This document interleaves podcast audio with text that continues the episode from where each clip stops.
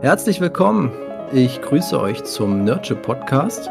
Thema, hm, wir hatten gerade drüber geredet im Vorgespräch. Ähm, es wird sich wahrscheinlich, also ihr seid natürlich schon wieder schlauer, weil ihr die, die Überschrift gelesen habt und ihr wisst, um was es geht. Ich glaube, wir werden uns jetzt ein bisschen so mal durch die ganzen Sommer-Blockbuster, Serien, was auch immer da so angefallen ist, durchwursteln. Ähm, der große Block Marvel wurde wohl schon abgehandelt, aber wir haben gerade schon gesagt, es wird nicht ganz ohne Marvel funktionieren. Ähm, mal schauen, wie das jetzt so funktionieren wird, beziehungsweise was es dann thematisch äh, treffen wird, weil ich kann gleich sagen, ich habe jetzt nicht allzu viel geschaut über den Sommer, aber zumindest eine von den großen Sachen, die ihr jetzt sowieso alle schaut zurzeit, ähm, da kann ich ein bisschen was dazu mhm. sagen und grundsätzlich ähm, kann man ja sowieso mal auf Themen gut aufspringen. Ja, vielleicht unterschätzt man auch, was man alles gesehen hat und blendet das vielleicht aus. Ja, ich, ich bin ja mittlerweile seit, seit Jahren dabei, ähm, alles zu notieren, was ich so anschaue. Das hat mir der Dave mal beigebracht und das finde ich eigentlich sehr praktisch, weil du vergisst es einfach in der mhm. Masse. Also äh, okay. wir hatten das letztens erst in unserer Gruppe wieder gehabt, dass du geschrieben hast, ach, wir haben jetzt übrigens auch mal über Moon Knight geredet, ne? Ja, um dich Damals zu ärgern. war mir das relativ, ja, das ist eben das Ding, ne, um mich zu ärgern. Ich das spielt für mich überhaupt gar keine Rolle mehr. Also ja.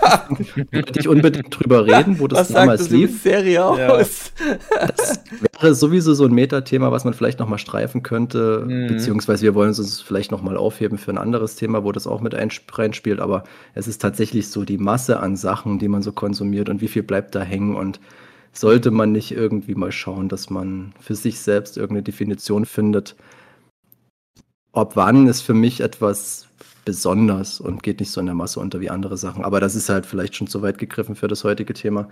Aber ich glaube, da kommen wir nicht ganz drum rum, da auch mal drüber zu reden. Ja. Ähm, äh, wer ja. ist denn alles dabei, Philipp? ähm, zum einen wäre dabei der André. Ja! der Dave ja. und der Jochen. Wir sind heute, äh, heute ist Sausage, Sausage, ja. Sausage Party angesagt. Ja. Äh, völlig politisch unkorrekt, aber wir kriegen das irgendwie hin. Sehr schön. bei mir hat sich die Tuschelfeder im Tuschelfässchen verabschiedet. Oh nein, ah. abgesoffen. Das, das geht ja gut los. Das größte das Problem eines Zeichners. Sexistische Anspielung schon wieder. Ja. Schön wär's. also ihr könnt gern äh, das Thema eröffnen. Äh, ich ich blätter mal so kurz meine Notizen nach, was ich so gesehen habe. Hm, Vielleicht ich muss mich äh, auch erstmal was einwerfen. Ich habe, glaube ich, viel nachgeholt, so an Klassikern. Das mache ich ja sowieso immer gerne. Mhm. Aber wer jetzt direkt was hat, was da auf, unter den Fingernägeln brennt, immer raus damit. Ja, ich kann ja noch ganz schön nachholen. ja, ohne Marvel wird es nicht gehen. Ich habe den Tour nachgeholt, den ihr mhm. ja schon alle gesehen habt. Ja. Und mhm. es war halt ziemlich genauso, wie ich es halt schon aus diesen Kurzreviews von euch mir rausgenommen habe. Der Film, der unterhält gut, aber der fühlt sich auch irgendwie nicht so richtig an. Mhm. Also, ich habe den mit zu jetzt mal mitten in der Nacht angeguckt. Ich glaube, wir haben den nachts halb zwei gestartet. Und dann ging der genau zwei Stunden. Das war mal wieder schön, nicht so überlang. Und wir haben über die Dauer viel geschmunzelt. Also gerade meine Sue, mhm. die hat auch häufiger doch doll gelacht. Mhm. Die mag auch, glaube ich, den Chris Hemsworth ganz gern so als Mensch. Und ich muss aber sagen, ich hatte halt schon direkt von der ersten Szene weg irgendwie so Probleme. Und das hat sich den ganzen Film durchgezogen, weil das nämlich diese Mischung war, die irgendwie nicht funktioniert hat. Da ist die erste Szene mit dem Christian Bale als Gore the God Butcher, wie er da um das Kind trauert. Und das ist wirklich schlimm, ne? Also mhm. gerade hier für, für so jungen Papa das ist eine ganz schlimme Szene. Und dann hast du aber irgendwie gleich eine Einstellung weiter, so lustige Blumenfrauen, die aus Blumenblüten bestehen und so einen albernen Dionysos-artigen Gott oder, also, oder Midas oder was auch immer, halt ein aztekisch-mäßiger Gott, der Gold ist, keine Ahnung. Das ist alles so ein bisschen albern und drüber, dann halt auf der Ebene. Und das ist den ganzen Film über dann das Thema. Du hast halt immer so diese Diskrepanz Jane Foster kommt wieder vor, hat Krebs und es sind auch wirklich ein paar gute Szenen, aber die, die trauen sich irgendwie selber nicht so richtig zu, das mal durchzuziehen und dann gleich wieder, jetzt ist Jane Foster aber wieder lustig. Mhm. mhm. Also ich muss sagen, bei der Einstiegsszene, die du jetzt erwähnt hast, da hat es bei mir noch ganz gut funktioniert, eben durch diesen Kontrast, weil das halt so zwei völlig verschiedene Welten sind, mhm. die da mhm. aufeinanderprallen. Halt der Sklave, der eine harte Welt kennengelernt hat in seiner Anbetung den Göttern gegenüber und der Gott, dem das scheißegal ist. Das interessiert ihn einfach nicht, ob da irgendwelche Vollidioten. Also gut, es interessiert ihn schon, dass es da Leute gibt, die die Götter anbeten, prinzipiell, aber er gibt diesen Leuten da irgendwie kein, kein Gehör oder es ist ihm völlig egal, was mit denen passiert. Das fand ich noch ganz gut, diesen Kontrast zu zeigen, aber mhm. ja, der Film hat da schon.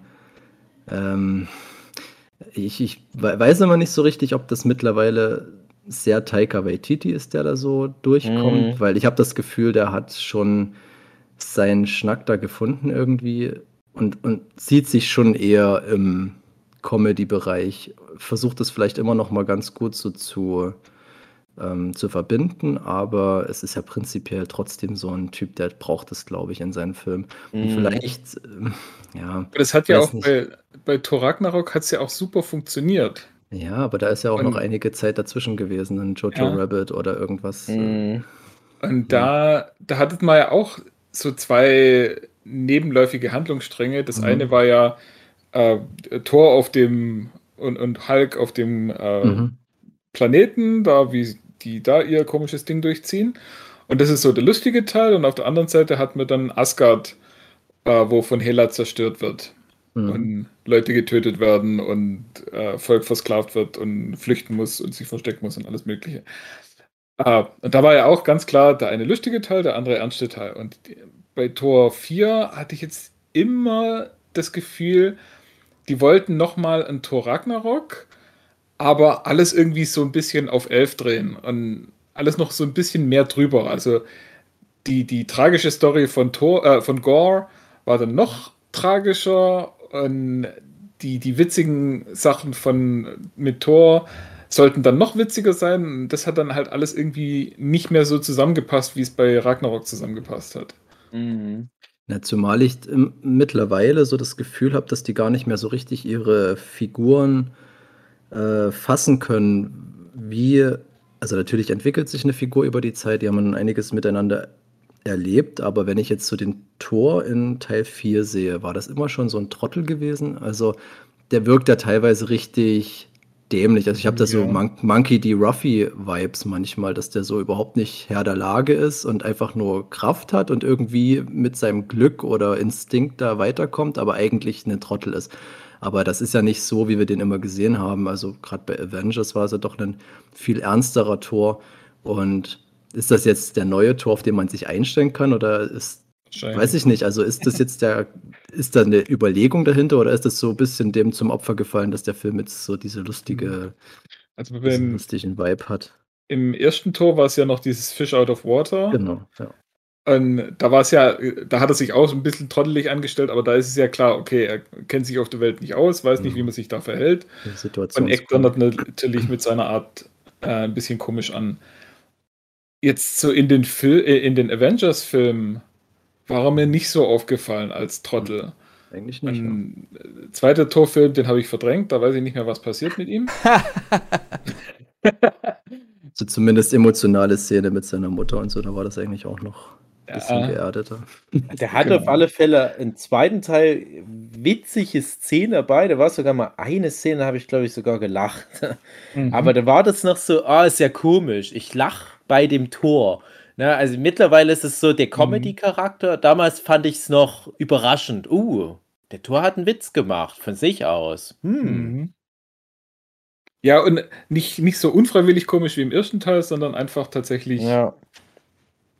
genuin witzig. Und in den What-If-Teilen, da gab es ja auch diese eine Folge, wo es um Tor geht, wie er der Party ja. macht. Oh Gott, das war die langweiligste Folge von allen. ja. ja, aber da, da hat man auch schon klar gesehen, also Thor Ragnarok war ja auch die Neuerfindung von dem Charakter und mhm. die kam ja so gut an, dass sie da jetzt einfach wahrscheinlich gedacht haben, so ja, das ist jetzt, wo wir mit dem Charakter hingehen. Also der ist jetzt Comic Relief. Und das ist halt schwierig, einen Comic Relief als Hauptcharakter zu haben. Ich ja.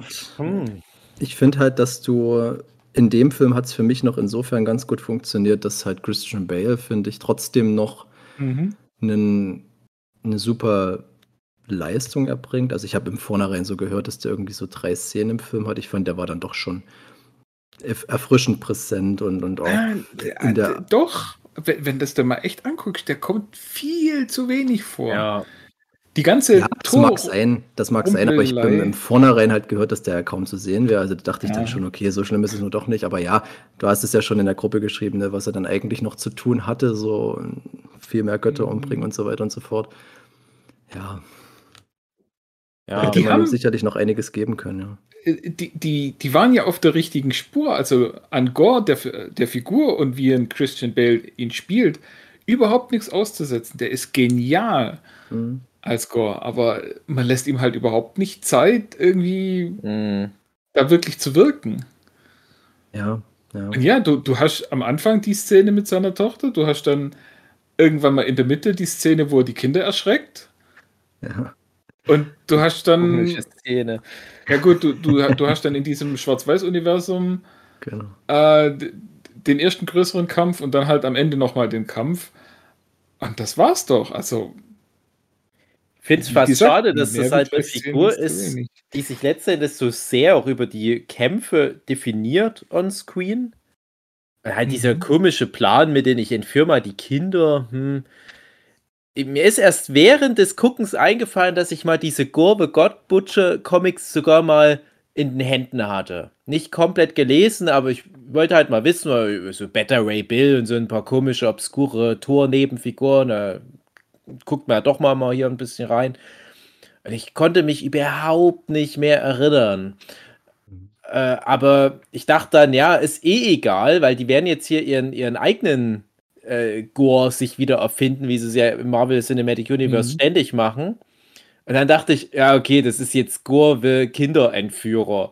Und das war irgendwie wie so ein Scooby-Doo-Plot fast schon.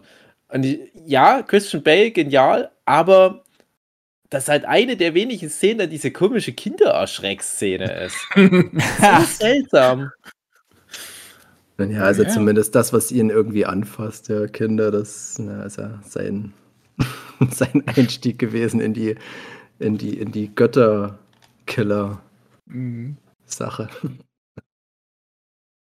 Ja, ich glaube, da haben sie sich schon gedacht, dass das irgendwie ein rundes Ding ist. Mhm. Seine Tochter stirbt und dann entführt er jetzt halt andere Kinder, mhm.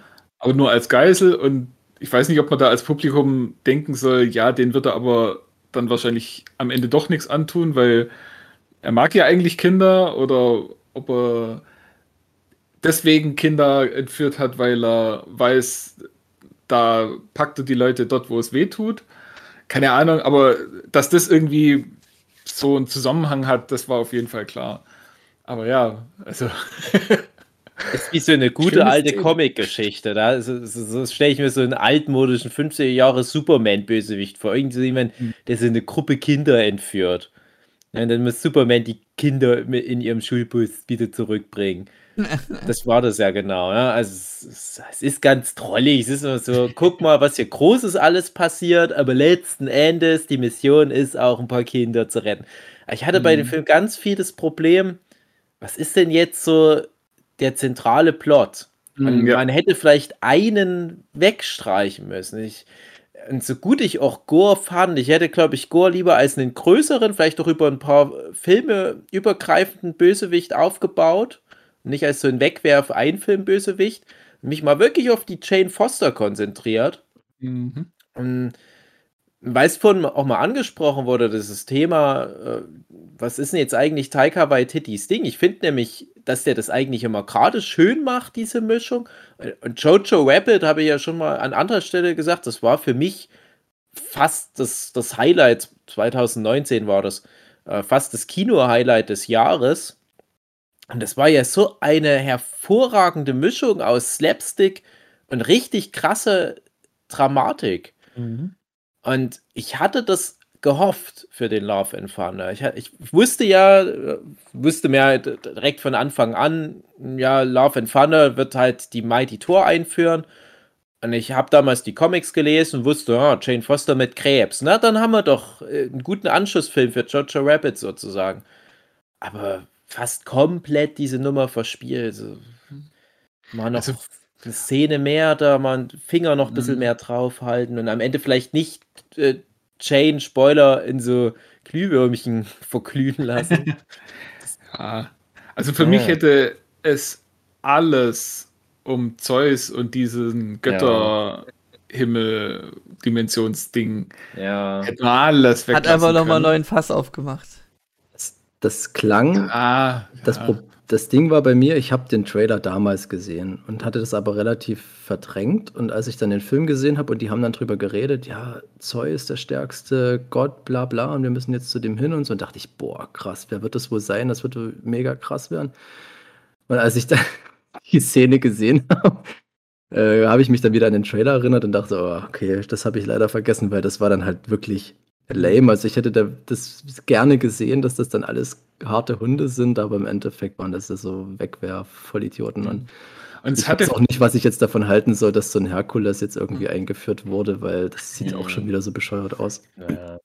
Aber das hatte für mich halt eben auch kein Payoff. Diese ganze Ja. Mhm. Szene, nur Mhm. damit sie diesen dusseligen Blitz holen. Ja, Wenn Ja. man sowas macht, dann hätte ich mir gewünscht, dass dann irgendwie die finale Schlacht Gore gegen alle Götter dort Mhm. auch stattfindet und dass dort dann halt auch reihenweise Götter abgeschlachtet werden. Ja. Dann hätte die Szene vorher einen Sinn gemacht, wenn man sieht, so, ah ja, so schön war es damals. Und Brauchen die Götter noch ja, für irgendwelche krassen Spin-off-Filme. Ich aber glaube, die haben ja da so viel reingebaut, da hätte man echt die Hälfte abschlachten können. Das, das, das war wie so ein, im- im wahrsten Sinne, ein schlechter Witz. Äh, Auch da Mhm. wieder Taika Waititi. Ne? Wann ist Taika Waititi am, am stärksten, wenn er aus wenig viel rausholt, finde ich. Mhm. Also gerade auch wieder Jojo Rabbit. Da entsteht ja gerade auch so diese Dramatik des Films durch so kleine Momente und dadurch wirken aber auch die Witze, finde ich, noch viel stärker. Dass das dann wirklich so diese Diskrepanz, guck mal, das harte Nazi-Deutschland, aber dieser, dieser ähm, Hitlerjugend-Oberst ist schwul und dann ist hier noch die Rebel Wilson äh, und die ist ganz dick und schießt mit einer Panzerfaust. Also, so, so kleine Sachen finde ich cool. Aber diese Szene, das war so wie, ähm, jetzt machen wir mal Witze mit 200 Millionen Dollar Budget. Und es wirkt alles wie so, wir haben uns in der Kaffeepause ein paar lustige Namen ausgedacht oder so ein paar Konzepte. Oh, da gibt es den Knödelgott. Ja, wir können es doch einfach machen. Wir haben doch 200 Mhm. Millionen Dollar. Und ich habe das Gefühl, die ganze lange Szene ist nur so, wir haben mal fix ein paar nicht so gut zu Ende gedachte Gags gebrainstormt. Dieser Game of Scheren, Steingott zum Beispiel und dieses Männel, was nur Kopf und Füße ist. Und ich denke mir, oh, ja, es ist so moderat witzig, wenn das jetzt so eine Disney-Nachmittagsserie wäre. Oder sowas wie Adventure Time, aber brauche ich jetzt im Marvel Cinematic Universe dieses, diese Gewissheit, dass es da diesen Bau, den Knödelgott gibt? Das ist schon wieder so. Ja, die hatten ihren Spaß, aber das ist jetzt auch alles in Canon. Ah, ah.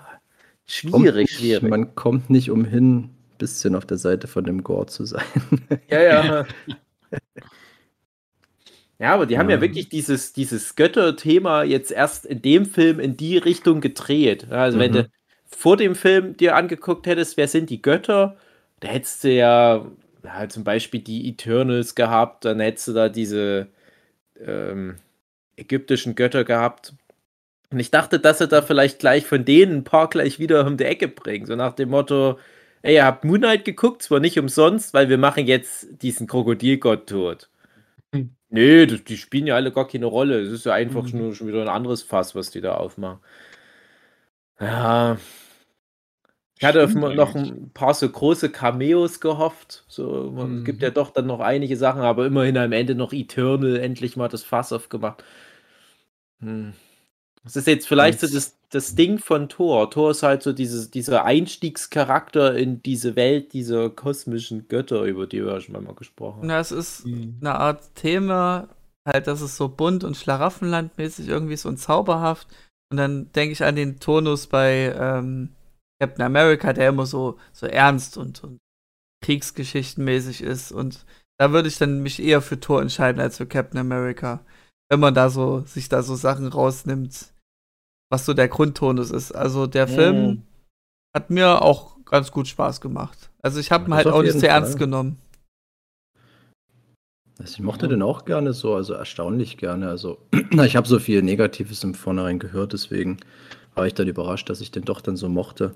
Aber ja, der hat schon so seine Baustellen. Ich fand es irgendwie fast unverzeihlich. Ich habe es nicht so verstanden, warum die diese After-Credit-Scene mit der Jane Foster nochmal bringen, weil ich finde, dass das ihren Tod natürlich irgendwie abschwächt. Und naja, ist auch nicht- so dieses, ach, ihr geht's ja gut, das ist doch schön. Naja, aber das ist ja. Wollen die damit jetzt irgendwo hin oder wofür war die Szene gut? Weil ich Das war einfach ja nur sehen. für die Zuschauer, die da so mitfiebern, das schön zu finden, dass es ihr gut geht. Ja, also es hat für meine, bei- für meine Freundin hat's gereicht. Ja, aber die haben sich das bei einem Tony Stark so gut verkniffen und dadurch Ja. war das ja auch so mächtig. Und das hier jetzt so zu brechen, Ja. dann, dann heißt es ja irgendwie, der Charakter, der Tod, der hat da nicht so eine, nicht so eine Tragweite, weil ja, mir geht's ja gut. ja, im Grunde ist es ja eine Art Jenseits und man sieht sozusagen das Jenseits zum ersten Mal.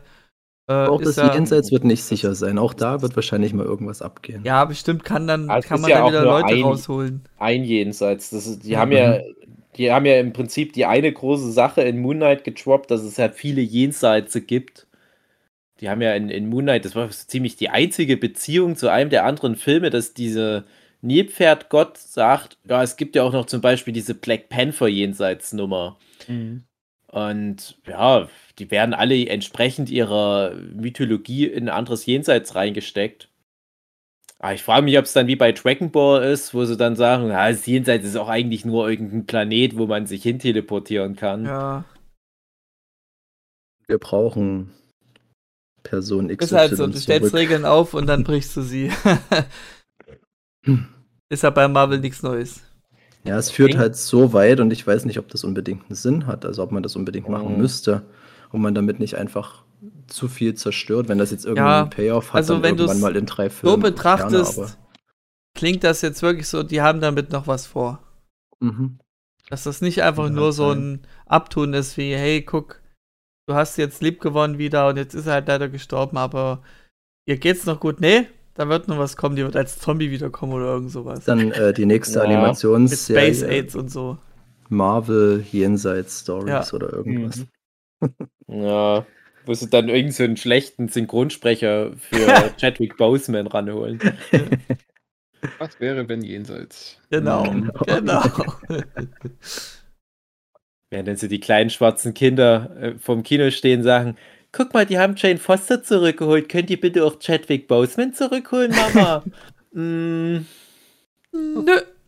aber es war, ey, ich fand's echt schade, weil ich fand doch den Ansatz für Mighty Tor schön. Ich fand es schön, dass, dass äh, jetzt eine Natalie Portman auch so ein bisschen ihren Spaß da haben konnte in so einem Film und nicht nur so nebenbei immer irgendwie rumstand und irgendwelche Wetterprognosen vorgelesen hat. Ja. Und Was dann hatte- ist er halt weg am Ende des Films. Es wäre halt schon schade. Ja, Ich- die, das ist dann doch eine Überraschung gewesen, finde ich, weil generell denkst du, ja, ja, die wird das schon überleben mit dem Krebs. Ach, erzählt mir doch nichts Neues. Und dann doch, wir ziehen es durch, die stirbt. Ja. Ich Fand ich dachte gut. wirklich, dass Thor sein letzter Moment ist, dass er dann Thor seinen sagt, Hammer schwingt, genau. Und wenn das der Gore dann sagt, ja, alles egal, drauf geschissen und Ja, nee, hat nicht geholfen. Ähm, das hatte, ich hatte so ein bisschen Dragon Ball Vibes, die habe ich irgendwie gern bei Thor, was das die Thematik mit Mjölnir angeht. Ähm, Son Goku war der erste Saiyajin, der von 1000, ja, äh, 1000 Jahren nur einmal ein- nur ein Mhm. Saiyajin sein kann. Und dann kam Captain America, den den Hammer halten kann. Dann konnte Thanos, konnte ich glaube ich den Hammer auch halten. Ähm, und jetzt eben auch Jane Foster. Also es ist nichts mehr Besonderes, dass man den Hammer halten kann. Mm. demnächst Ja sogar gut, aber mal. das ist ja Originalcomic. ja, Da kann ja dann irgendwann mal auch jeder halten. okay. Bis Ja, okay. War sagen, so das- ein Ding gewesen. Jetzt ist das so egal geworden. Es gibt halt viele würdige Mhm. gerade. ja. Ja. Ja, man muss auch bedenken, ne, wenn Thor den halten kann, ist ja kein Wunder. Also bei manchen Figuren verkneifen sie sich ja schon, aber dafür haben sie halt jetzt noch dieses Stormbreaker-Ding. ne, Da kriegt halt dann das Mhm. Kind von Thor am Ende halt nicht den Hammer. Weil Ich dachte schon, Mhm. jetzt nimmt die auch noch den Hammer, ey, Leute. Mhm. Aber ich fand Also diese er Kinderszene fand ich schon sehr special Ah. und demnach auch gut. Also ich, das hat mich überrascht, dass sie dann sagen, warum machen wir nicht die Geiseln zu Kämpfern? Mhm.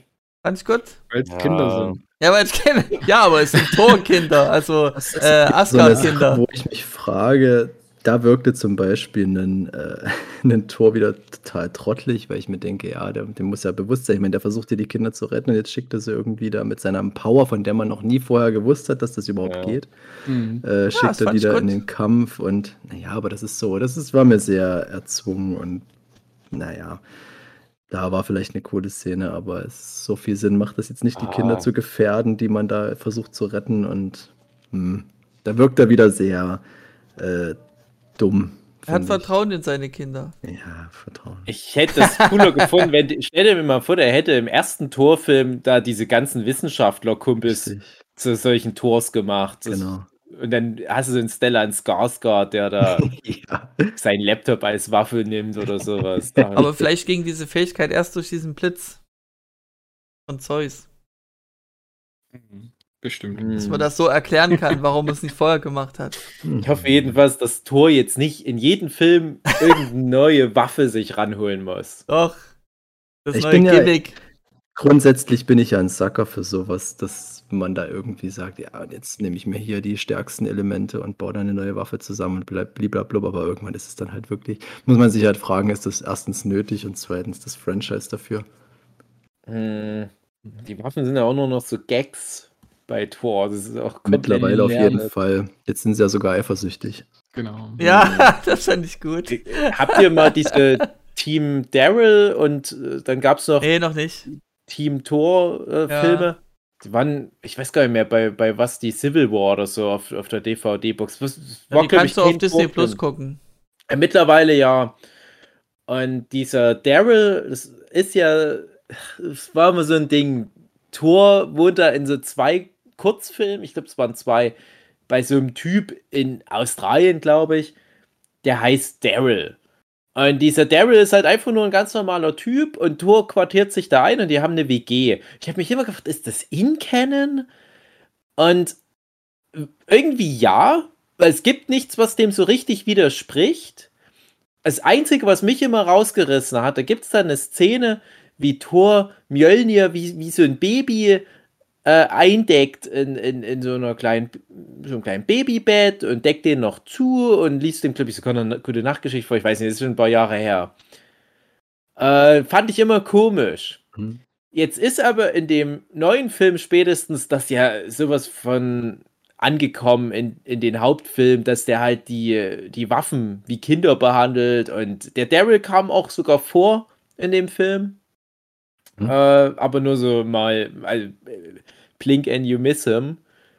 Äh, der, der hat da irgendwie für die Tessa Thompson Buchhaltung gemacht oder was. Also, Im Rathaus von Neu-Asgard hat er da irgendwie ein paar Akten geschleppt. Dachte ich, okay, also das Team Daryl-Zeug ist echt. Also das ist in Canon. Das ist gut zu wissen.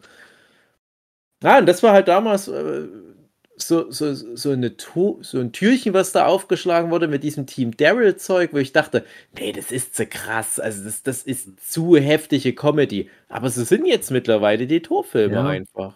Genau, das ist ja das, was ich gesagt habe. Das war am Anfang halt noch nicht so und ich befürchte bald, das hat mir irgendwie besser gefallen. Also, das hat es mehr geerdet, weil du kommst halt wirklich irgendwann, wenn du nicht schon da bist, bei diesem Dragon Ball Ding an, wo einfach alles möglich ist, wo du dir jetzt nicht mehr sicher sein kannst, ist jetzt eine Bedrohung wirklich eine Bedrohung oder gibt es dann wieder irgendeinen neuen Gott, der irgendwer herkommt oder irgendeine Entität, die wieder noch krasser ist und ja, wie du halt schon immer gesagt hast, Dave, dass das dann irgendwann in so einem Bullshit oder noch mehr Bullshit ausartet. Und das wird halt nicht mehr funktionieren jetzt. Das ist vorbei. Also das ist zu Es- weit drüber Es mittlerweile. ist einfach wie so ein Sascha Huber Kompendium. Man kann irgendwie sich alles dann draus machen. Äh, ja, genau. Krasser, ist ein krasser äh, äh, Insider jetzt gewesen, aber Dave hat ihn verstanden.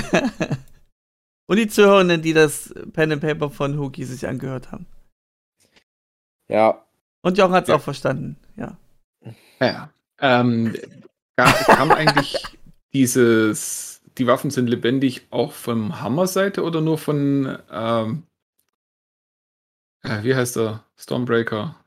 Die neue Axt auf jeden Fall. Ja, auch Hammer. Doch, doch. Auch der Hammer. Ähm, also, Weil bei dass der, Axt könnte man sich ja so erklären, dass die ja den Groot-Arm mit drin hat. Hm, So ein bisschen. ja. Mhm.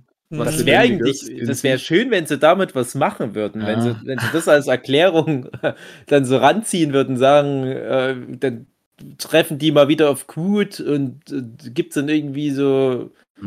Eine Interferenz zwischen den beiden, aber es ist so smart, gehen die da nicht ran. Ich fand generell auch, die, was, was haben sie denn mit den Guardians in dem Film gemacht? Das, also das war Oh, jetzt ja. der große Payoff. Ja, das war Das echt. ist sehr komisch, weil ich habe ja sehr, sehr, sehr mich gefreut auf Asgardians, Ja. wo dann Thor dabei ist und das haben die ja alles zerstört. Das ist ja alles nicht mehr möglich jetzt. Also du, Thor, ich weiß nicht, wie der nächste Asgardians oder halt Guardians jetzt aussehen wird, weil das mit Thor ist zu Ende erzählt, weil ich habe mir mal gedacht, der nächste Guardians fängt damit an, dass ähm, das war immer so meine Szene, die ich im Kopf hatte, Chris äh, Pine, wie, wie heißt er? Ähm, Hemsworth? Pine? Äh, äh, äh, Star-Lord ähm, Chris Pratt. Chris Pratt. Ja. kommt irgendwie durchtrainiert vom Training auf dem Schiff und sieht halt total geschreddet aus und dann guckt sich Thor so an mit seiner Wampe und so und dann ist der Ehrgeiz geweckt und dann fängt der Film erst so mit so einer Montage an. Und jetzt wird es auf die Art jetzt gemacht, aber halt völlig im falschen Film, finde ich. Es ist, Mhm. weiß jetzt nicht, was jetzt mit denen werden soll, weil das wäre eigentlich ein cooler Film gewesen, was die da kurz abgehandelt haben. Ja, der Das ist Teil ich- ist so, ist, er ist nicht eigenständig als Film, so dieser Part, der, der Story-Part. Das ist so wirklich wie so eine Fortsetzung von irgendwas. War Ja, eigentlich wollen halt die Filme ja auch so für sich selber stehen, aber da, dieser Part war wirklich so, das geht nicht anders, als dann weiter zu erzählen. Ja, aber ich meine, das, das kann man ja schon machen, dass man sagt, äh, nach dem Ende von was war's Endgame, Mhm. ähm, ziehen die dann zusammen los und dann ist es ja Mhm. klar, dass sie im nächsten Film zusammen Genau. sind. Aber ja, ich hätte hätt mir auch gedacht, so, ja, dann, dann bleibt doch auch zusammen und Genau. dann macht den ganzen Film zusammen. Warum Ja. muss sich Thor jetzt noch mal eine andere Crew zusammen basteln mit eben gerade dieser Asgard-Bürgermeisterin und dem, dem Steintyp? Wie heißt er? Ist egal, Korg heißt er, glaube ich. Mhm. Ähm, wa warum können die nicht einfach mit der Guardians Crew Ja. die Abenteuer zusammen erleben? Weil Thor imbar ist, das ist das Problem. Du kannst, der Mhm. hast ja gesehen auf dem Planeten, wie der dort abgeht, dem tut ja gar nichts mehr irgendwas. Der ist so mächtig mittlerweile. Ja, aber nur weil man das in dem Film so gesehen hat.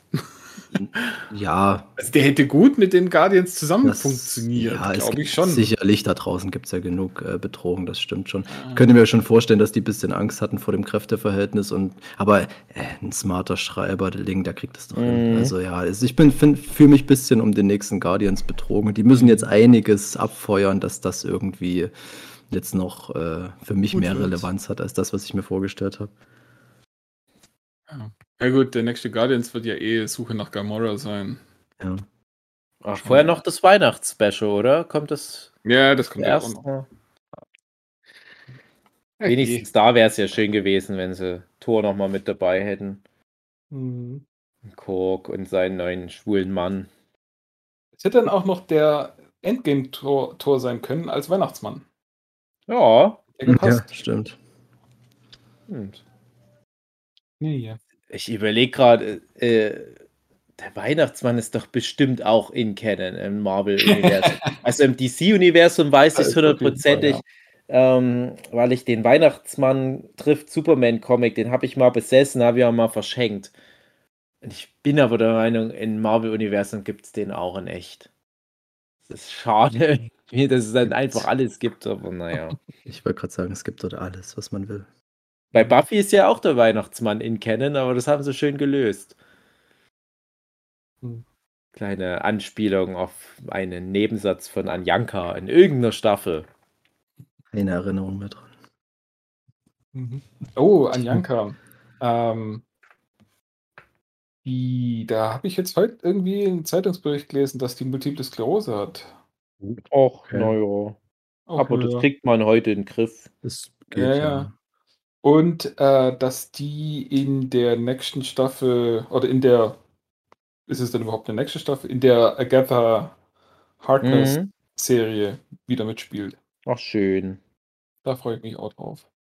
Naja, mein Cousin hat Multiple Sklerose und klar ist das scheiße, aber wenn ich bedenke, was da seit er die Diagnose bekommen hat vor etwa 20 Jahren, was sich da medizinisch getan hat, mhm. dass er halt da jetzt äh, medikamentös das ja. verhältnismäßig gut in den Griff bekommt, das ist schon krass. Also da vielleicht, wenn man es schon hat, den Rotz, dann jetzt ist mhm. es, glaube ich, deutlich besser. Es ja. ist wie mit AIDS, ne? Also.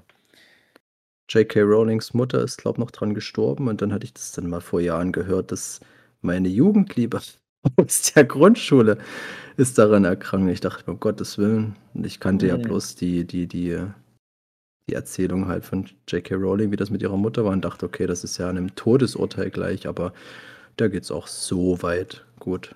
Auch jetzt noch nach den vielen Jahren, also. Aber trotzdem wahrscheinlich nichts, was man haben möchte. Okay bedeutet halt auch jeden Tag sich in Bauch oder in Oberschenkel fette Spritzen reinhauen. Und Schränkt dich das körperlich ein irgendwie? Ja, schon. Also, ähm, du hast ja dann Schübe mhm. und es das heißt immer so, jeder Schub macht halt was unwiderruflich kaputt. Oh, okay. Und du musst halt versuchen, diese Schübe rauszuzögern mhm. oder äh, einzudämmen. Mhm.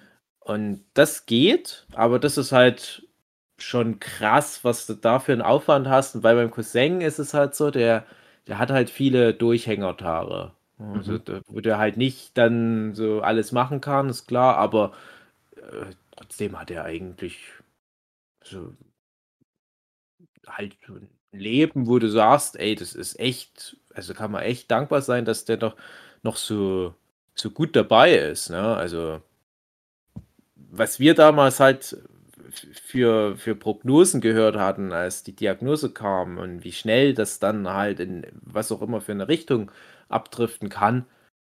Äh, also wirklich kann man, kann man nur dankbar sein, dass, dass wir da halt nicht jetzt sind. Ne? also ich will ja gar nicht zu sehr ins Detail gehen, aber ja, das kann auch bei jedem natürlich anders sein. Ne? Es gibt solche Fälle, solche Fälle. Manche springen halt vielleicht dann besser an auf die Medikamente und so weiter. Aber naja, schwierig. Ich habe, muss ich dazu jetzt noch ganz kurz zum Abschluss sagen, ich habe bei Multiple Sklerose immer diese ganz, ganz gruselige Szene von dem Friedhof der Kuscheltiere-Film genau. im Kopf. Genau. Und, äh, ja. ja. Das ist echt, da habe ich heute noch manchmal so, da schaudert es mich. Das ist, finde ich, ganz schlimm, die Szene. Uh, naja. Das war jetzt schon, schon ein kleines Downer-Thema, aber hättest du denn ein Filmchen zu nennen? Dave oder Flint oder Jochen, die das so ein bisschen wieder entkräften. Damen auf Netflix. Ja, oh, nee. wow. Ja, aber so Ey, das lieben die Kids gerade alle damals. Ja, ja. Das ist echt krass. Ich, ich kann einen Film nennen, der absolut da das Thema weiterführt und das noch schlimmer macht, weil mhm. habt ihr Schön. zufällig, also ich bin reingefallen auf einen Trailer, das passiert nicht mehr allzu oft, weil die Trailer ja mittlerweile ziemlich dumm sind und eigentlich alles zeigen, was man da erwarten kann. Deswegen hasse ich Trailer. Ich gucke sowas nicht. Ja, und ich hatte damals, wirklich lange her, den Trailer zu Silent Night gesehen. Äh, falls, ihr, falls euch der was sagt. Halt ein Horrorfilm irgendwie, glaube ich. Zum, also, also vom ja. Trailer hätte ich gesagt, das ist eine Comedy mit bisschen einem bitterbösen Anstrich. Ich dachte halt an so irgendwas irgendwas Zynisches, wo man sagt, es ist zwar alles total trüber und witzig, aber es ist halt doch schon ernst. Und dann haben wir uns jetzt diesen Film angeguckt. Das hat halt ein Weihnachtsthema. das ist mit Kira Knightley zum Beispiel. Und, ähm und wir wollten den uns eigentlich für die Weihnachtszeit aufheben, weil der halt so Weihnachtsthema hat. Film mit den Kindern. Gut, dass wir es nicht gemacht haben. Also ich weiß gar nicht, ob ich so viel über den Film erzählen will, aber der ist wirklich, wirklich, wirklich schlimm. Also das habe ich lange nicht gesehen. Das ist jetzt nicht äh, explizit in der Darstellung, aber das Thema und, und wie das so doch schon umgesetzt wird, ist sehr komisch. Also, also ich würde da gerne mal mit euch drüber reden, wenn ihr den gesehen habt, weil ich das weiß nicht komisch, so. Ich, weiß ich bin der Meinung, ich habe den gesehen, aber ich google gerade und sehe, na, das ist eine Reihe und ich habe wahrscheinlich ein paar Silent Night Teile gesehen und das war dann wohl so eine Art Reboot. Keine Ahnung, ich weiß nichts von der Reihe. Ich weiß halt nur von dem Film, der irgendwie letztes Jahr oder wann das war, kam der raus. Mit dem äh, Typi hier von Downton Abbey in der Hauptrolle. Oder halt eine der Hauptrollen, der, der letzte Mann dann von der Lady Ah. Mary. Also, Und da habe ich mir was völlig anderes drunter vorgestellt. Und der war richtig, richtig bitterböse so. Und das mm, mich schon erstaunt. Also ich weiß nicht, brauchen wir jetzt nicht vertiefen, aber guckt ihn euch mal an. Ich, ich gebe jetzt nicht direkt eine Empfehlung raus, dass das ein sehr guter Film ist, aber der hat mich dann doch überrascht, was- nachdem ich dachte vom Trailer, das ist was völlig anderes. Ja. Ich habe hier von 2012 einen Silent Night, Night Film. Das aber wahrscheinlich nochmal ein anderer wieder. Also, Ja, ja. Es gibt da. Der ist bei, da bei ja- das, ich glaube, das ja. war ein, oh Gott, das war ein Amazon-Film, glaube ich sogar. Ah. Ja, dann kann ich ja mal heute Nacht nehmen. Also, ja, je Ja, nachdem. guck dir den mal an und ja, dann können wir mal drüber schnacken, wie du den findest. Also ich habe, ich kann mir sehr schwer eine Meinung zu dem Film bilden. Das ist, weiß nicht so richtig, was ich von dem halten soll. Hm, Also ich weiß, ich habe mal irgendeinen von den Teilen gesehen, der, ich habe nur noch in Erinnerung, dass die in einem Haus sind. Das ist, wow. Das klingt schon mal sehr nach dem Film, ja. Ja, ähm, also das Hat Haus spielt, was das von- spielt auch viel da eine Rolle, das weiß ich noch, Bis, aber ich hat ein bisschen weiß was von. Kammerspiel auf jeden Fall. Ja, ah, ich sehe hier gerade, äh, es ging 1984 los und, und der von 2012 ist dann der Okay. sechste Teil tatsächlich schon. Aber der ist doch nicht von 2012, den ich gesehen habe. Also es gibt doch also keinen neueren hier in der Liste. Mit aber- Knightley Äh, muss der sein. Ja, ja, mit, das, das Silent mit, Night 2021. Genau. Äh, oder? Also der Nee. Untertitel ist Und morgen sind wir tot. Genau. Nee, hier ist noch nicht mit Kira Knightley, der, den ich gerade. Na, dann muss ich noch mal gucken. Also, das ist ja, ja, dann nicht, dass ich jetzt einen falschen gucke und. Weil ich kann mir vorstellen, der 2012 ist dann auch eher der, den ich gesehen habe. Also, Mhm. äh, ich habe bestimmt auch mehrere von den Dingern gesehen. Genau, mit Lily Rose Depp, genau. Und, und Ah, Lucy, Lucy hm. Punch ist dabei. Ah, Und der, okay. der, genau, deswegen habe ich auch dran gedacht, der Jojo Rabbit Schauspieler ist dabei. In einer sehr, sehr guten Rolle. Also, boah, der Typ, der ist echt ein, der ist Ah. echt ein Talent, der, der Typi. Wahnsinn. Ah, ich habe den. Ja, ja, doch, doch, ja, jetzt, wenn ich hier das Plakat sehe, hm, ich hatte, ich hatte das schon mal fast angeklickt, um es zu gucken. Und ich, das hatte dann, glaube ich, nicht so gute Bewertung bei Amazon, so 3, Sterne oder was, und Mhm. habe es deswegen, glaube ich, nicht geguckt. Mhm. Aber manchmal sollte man gerade die Filme gucken. Also es es ist Wie gesagt, ich gebe keine Qualitätsempfehlung raus, weil ich kann egal. den Film, ich kann den Film sehr schwer fassen und ich weiß auch nicht so richtig, was ich davon halten soll, außer dass es sehr, sehr krass war in seiner Prämisse. Ja, ja, die Prämisse, ja, ja, doch, doch, wenn ich das hier gerade nochmal sehe, ja, ich habe da, ich habe da schon ein bisschen reingelesen gehabt, weil ich fand das sogar interessant und ähm, ja, ja, doch, doch, vielleicht heute Abend. Ja. Also reden wir gut. vielleicht das nächste Mal drüber, wenn das Vielleicht. besprechenswert ist. Oder in der Weihnachtszeit. Ja, Ja, ja, wir genau. machen da mal wieder so eine, da haben wir dann wieder mal genug Weihnachtsfilme bis dann. Entweder Weihnachtsfilme oder Horrorfilme. Horrorfilme Aber ich guck wie ein Bekloppter weiterhin jede Woche meine paar Horrorfilme. Es Mhm. ist nie was dabei, wo ich sagen kann, ey, den müsst du unbedingt gesehen haben. Das Mhm. ist so schade. Es Es ist, ist so immer nur gut für die Leute, die noch nicht so viel Horror aufgesogen haben wie du. Für die ist das gut, Ja, aber ich weiß nicht. Das. Problem ist, dass ich ja nicht mal mehr, also ich bin ja ein großer Fan von starken Prämissen. Ich bin ja Stephen King-Fan und wenn er eins kann, das ist immer starke Prämissen bringen. Und ob das nur eine Kurzgeschichte wird oder ein überzogener Roman, ist ja egal. Aber ich finde es immer cool, wenn du in einem Satz eine Prämisse Mhm. da dem, dem Zuschauer nahe bringst und dann denke ich mir, okay, das muss ich einfach sehen. Aber selbst das funktioniert nicht mehr. Ich gucke dann manchmal so oder habe das Gefühl, ich hätte jetzt mal Bock auf einen Horrorfilm. Dann, dann öden mich schon diese ganzen, ich sag mal, Kurzinhaltsangaben sowas von ab, wo ich denke, Hm. das, das interessiert mich nicht. Ich weiß genau, was da passiert und das wird mich nicht überraschen. So. Das, hm. Deswegen muss Ja. ich auch sagen, Horrorfilme so ein bisschen in der Krise. Ich weiß nicht, ob Ari Aster mal wieder was machen will, aber ich weiß Mhm. nicht, der größte Midsommar-Fan, aber der hatte zumindest mal so, eine, so, einen- so einen neuen Schnack da reingebracht, so auf der emotionalen Ebene. Puh, Ich habe auch Ja. den neuen Jordan Peele noch nicht gesehen, aber ich habe auch, auch gehört, naja, das ist auch schon jetzt wieder ausgebrannt. Das wird das neue M. Night Shyamalan-Ding, habe ich auch gehört. ist So ja leider von- wieder, wieder eine Hm. Buchverfilmung. Ich hatte gehofft, der macht mal wieder einen eigenen Stoff. Das ärgert mich ein bisschen, weil dann das ist, ich will mal wieder 100% Shyamalan, ob der da noch was reisen kann, weil ich, ja, eine Buchverfilmung ist dann halt, ist ja wie bei Old, ich habe ja den, Graphic Mhm. Ja, es ist halt so fast eins zu eins und hm. naja. Äh, Also es soll ja explizit kein Horrorfilm sein, aber auf The Menu bin ich echt gespannt. Und Äh, nicht das nur war wegen den mit Darstellern. Anya Taylor-Joy, ne? Ja.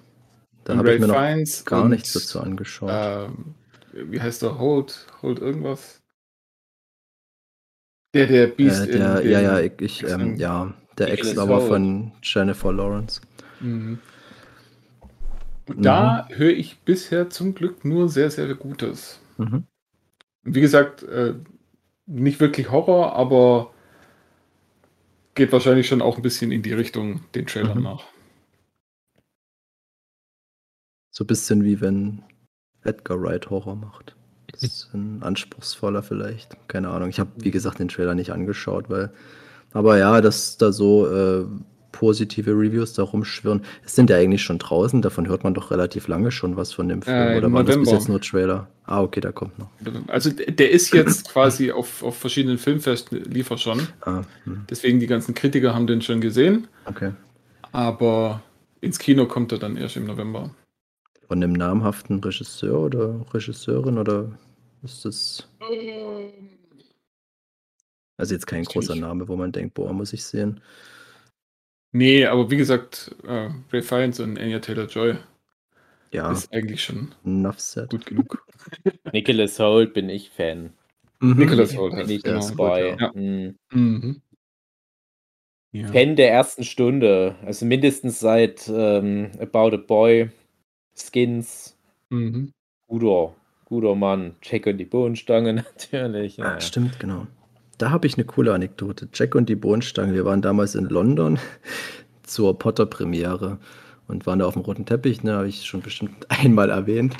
Und wir sind dann nachher in London rumgerannt mit einem riesengroßen Banner, was äh, der Nadir. Nee, warte mal, Nadir war da nicht dabei. Nee, wir hatten Nadia eingetauscht gegen einen anderen Typen, weil Nadia nicht mit konnte wegen seinem fehlenden Visum, bla bla bla. Und der Typ hatte von der Premiere so ein großes Banner mitgenommen, was da am roten Teppich an den Zäunen befestigt war, wo halt, ich glaube, Voldemort und, und Groupies da drauf waren. Und damit sind wir durch London gestiefelt. Da wirst du halt auch nochmal angemotzt, äh, was mit dem Harry Potter Shit soll und so aus dem Auto raus.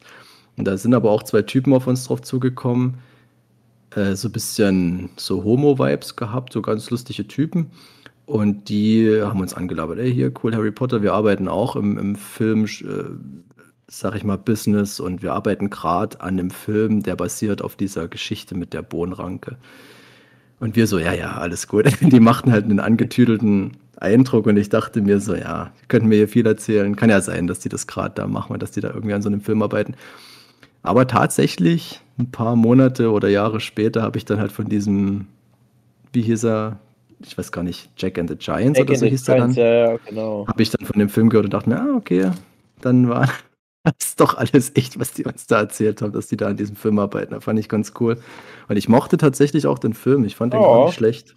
Ich war da sogar im Kino und Mhm. äh, war dann ganz überrascht, dass das so ein krasser Flop sogar, glaube ich, war. Echt, okay. Weil ich fand, der hat nichts falsch Nee, gemacht. überhaupt nicht. Fand ich auch Mhm. gut. Das war so eine komische Zeit damals. Da kam sowas wie Hänsel und Gretel, die Hexenjäger. Wenn du da bedenkst, ist da noch ein Jeremy Renner da. Ja, So, ja, also ganz ist es noch nicht fest, aber mal als Hawkeye oder als Hänsel mal die große Karriere letztendlich macht. ja. Ne? Also komische, komische Zeit war das. Das die, die Zehnerjahre da. Das, Ja, da ja. gab es viel, das Seventh Sun und so. Das war mei meistens Ja. Hit or Miss. Die Trailer sahen meistens cooler aus, als die Filme waren, aber das war irgendwie noch was, wo eigene Sachen probiert wurden, finde ich. Ja. Das habe ich denen immer irgendwie angerechnet. Das war eine interessante Zeit zumindest. Es war auch die Zeit, wo ich unheimlich viel im Kino war, Oh wo ja, ich ich einfach ja. alles angeguckt habe. Da Ja. war ich teilweise viermal im- in der Woche im Mhm. Kino, weil es so billig war für Studenten.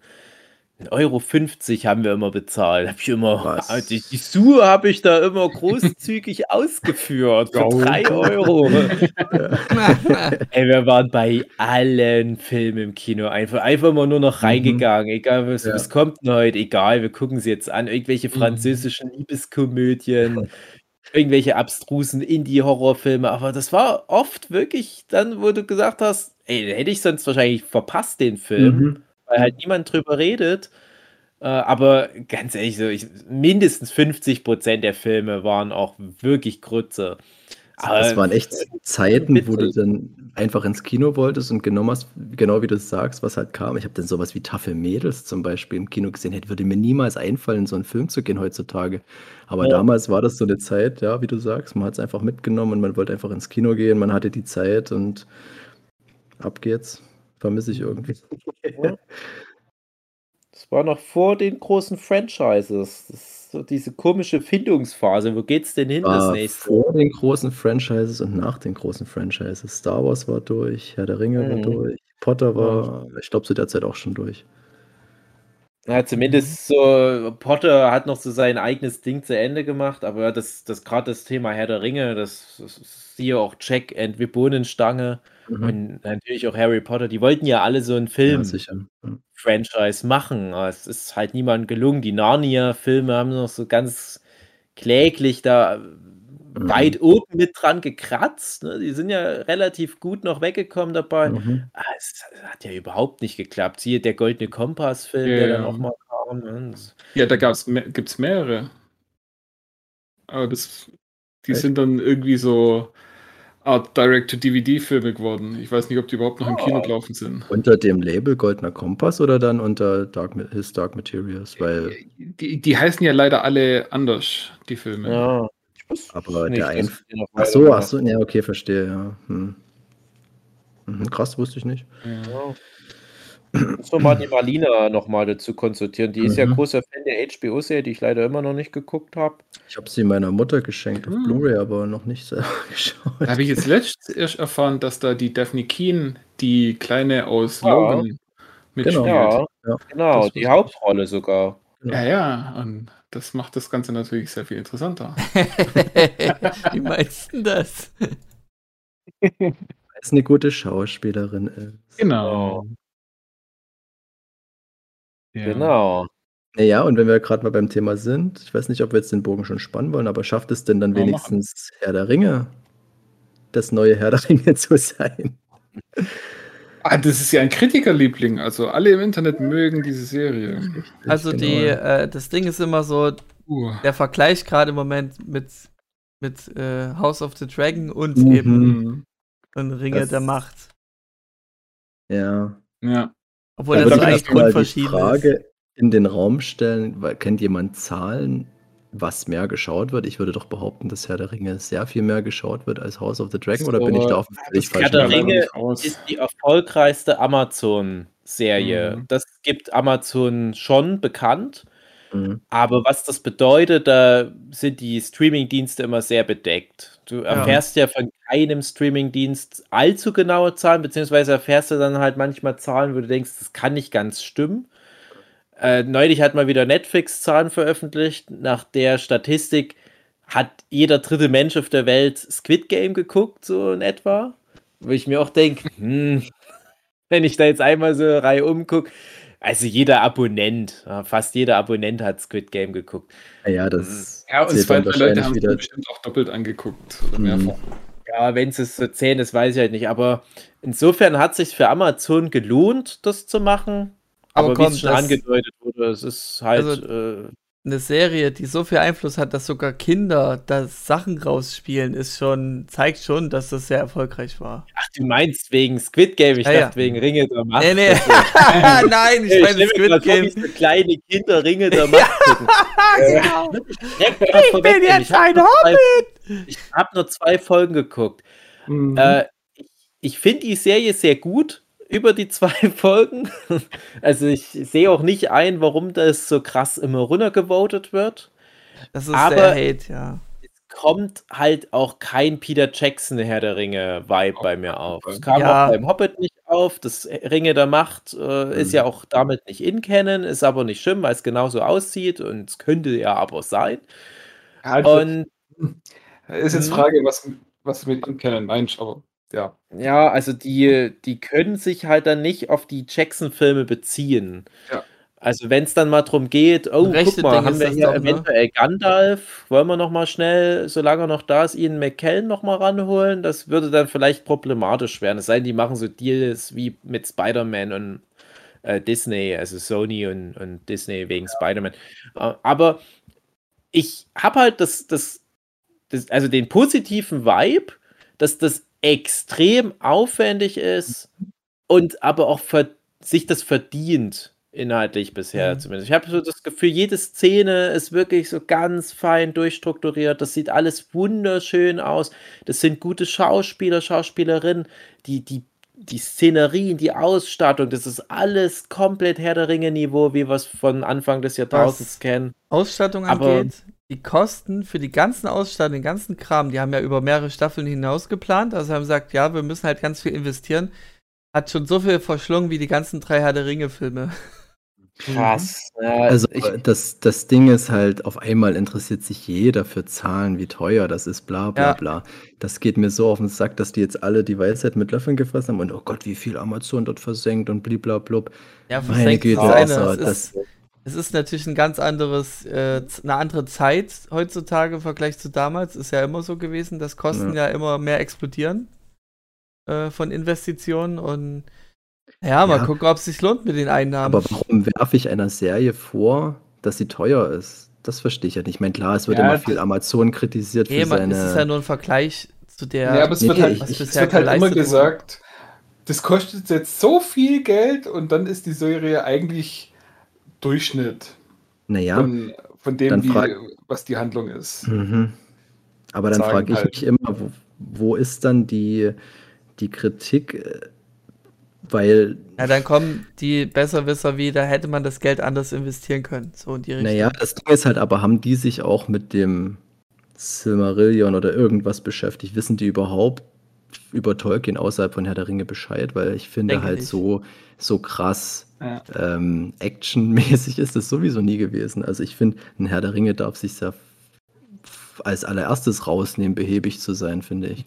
Ich kann mich Ja. daran erinnern, ich habe die Bücher nun, ich glaube, zwei, dreimal bestimmt gelesen, Herr der Ringe, und ich habe da sehr viele Erinnerungen an Leerlauf. Nicht, dass es mir jetzt keinen Spaß gemacht hätte dadurch, aber das ist jetzt nie die Reihe gewesen, wo jetzt aller 20 Seiten da eine riesen Szene passiert oder was. Und ich finde, dass die Serie sich da Zeit lässt, eher positiv. Und ich weiß nicht, ob die Ja. Sehgewohnheiten von den Leuten halt nicht mehr damit übereinstimmen, was ja sehr gut möglich ist. Aber ich, ich finde diese Kritik einfach so überzogen auf so vielen Leveln. Und ich habe das Gefühl, dass das so, ah, dass du eigentlich nichts richtig machen kannst, wenn du dich Herr der Ringe nennst, egal.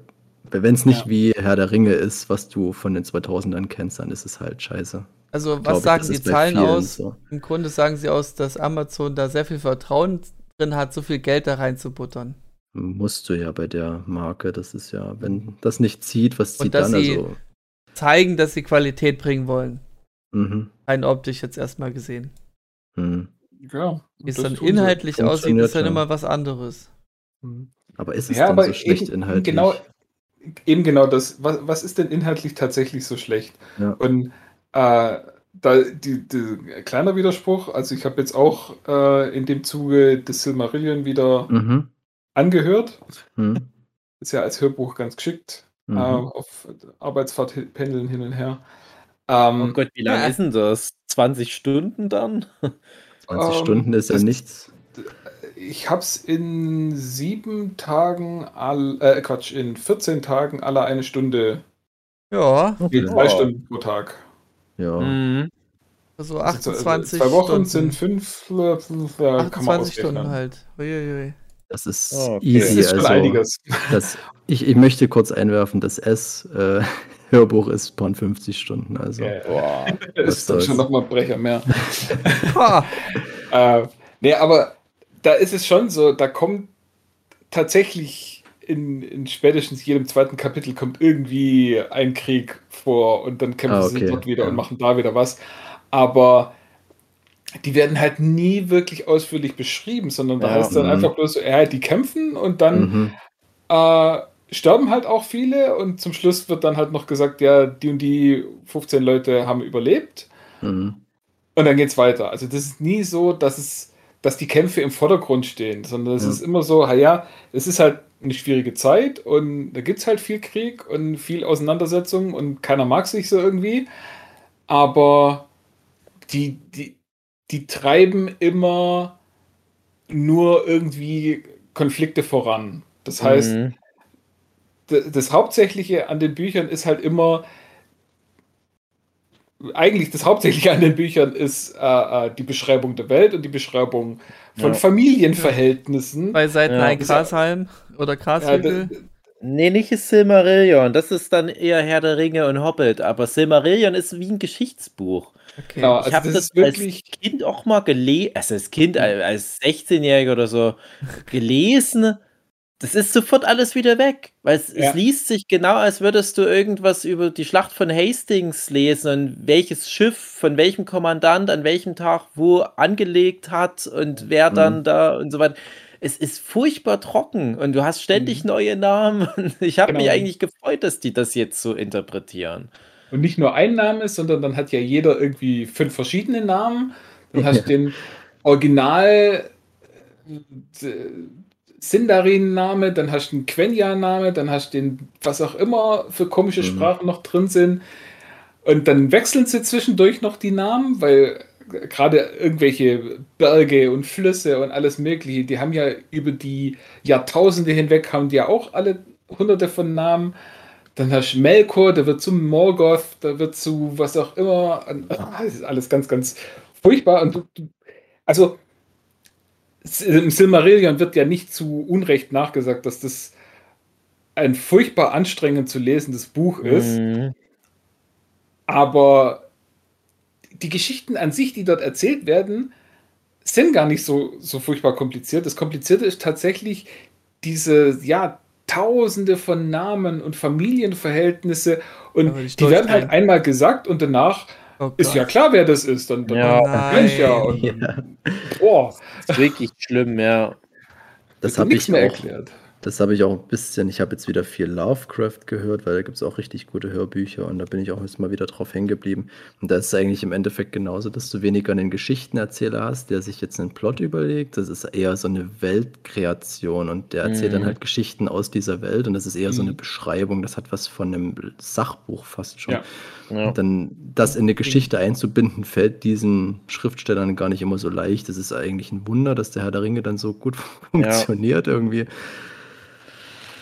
Mhm. Ja. Und, und genau das, was die Serie jetzt macht, was ihr ja aber auch vorgeworfen wird, äh, ist, dass die Geschichten erzählt, die äh, nicht im Silmarillion drinstehen und auch nicht in diesen, nicht wirklich in diesen Anhängen äh, vom Herr der Ringe, die ja, für die sie ja eigentlich nur die Rechte haben, drin steht. Für Silmarillion haben sie ja die Rechte leider nicht, weil äh, auch nochmal ein kurzer Punkt dazu, da hat ja äh, Stay Forever die machen ja auch gerade, hatten das Thema der Hobbit und sind da mhm. auch ein bisschen in die Welt von Mittelerde rein. Mhm, okay. Und, und, dieses Ganze, also da ist auch ganz interessant, was die da drüber zu erzählen haben, wie die rechte Lage vor allem ist. Mhm. Weil da gibt es das Tolkien Estate, also das, was der mhm. Christopher Tolkien äh, führt und ja.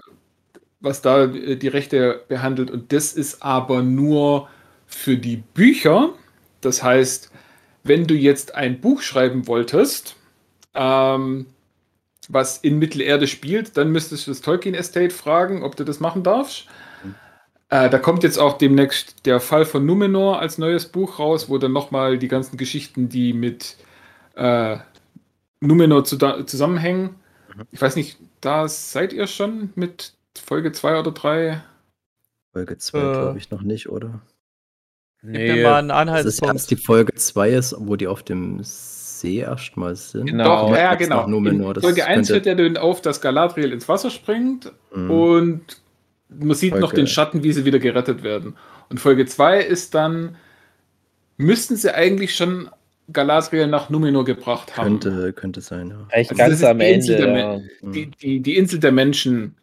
Ja. Und die ist nicht Mittelerde, sondern die liegt quasi zwischen Mittelerde und dem Valyrien. der Götterinsel, der Valar. Ja.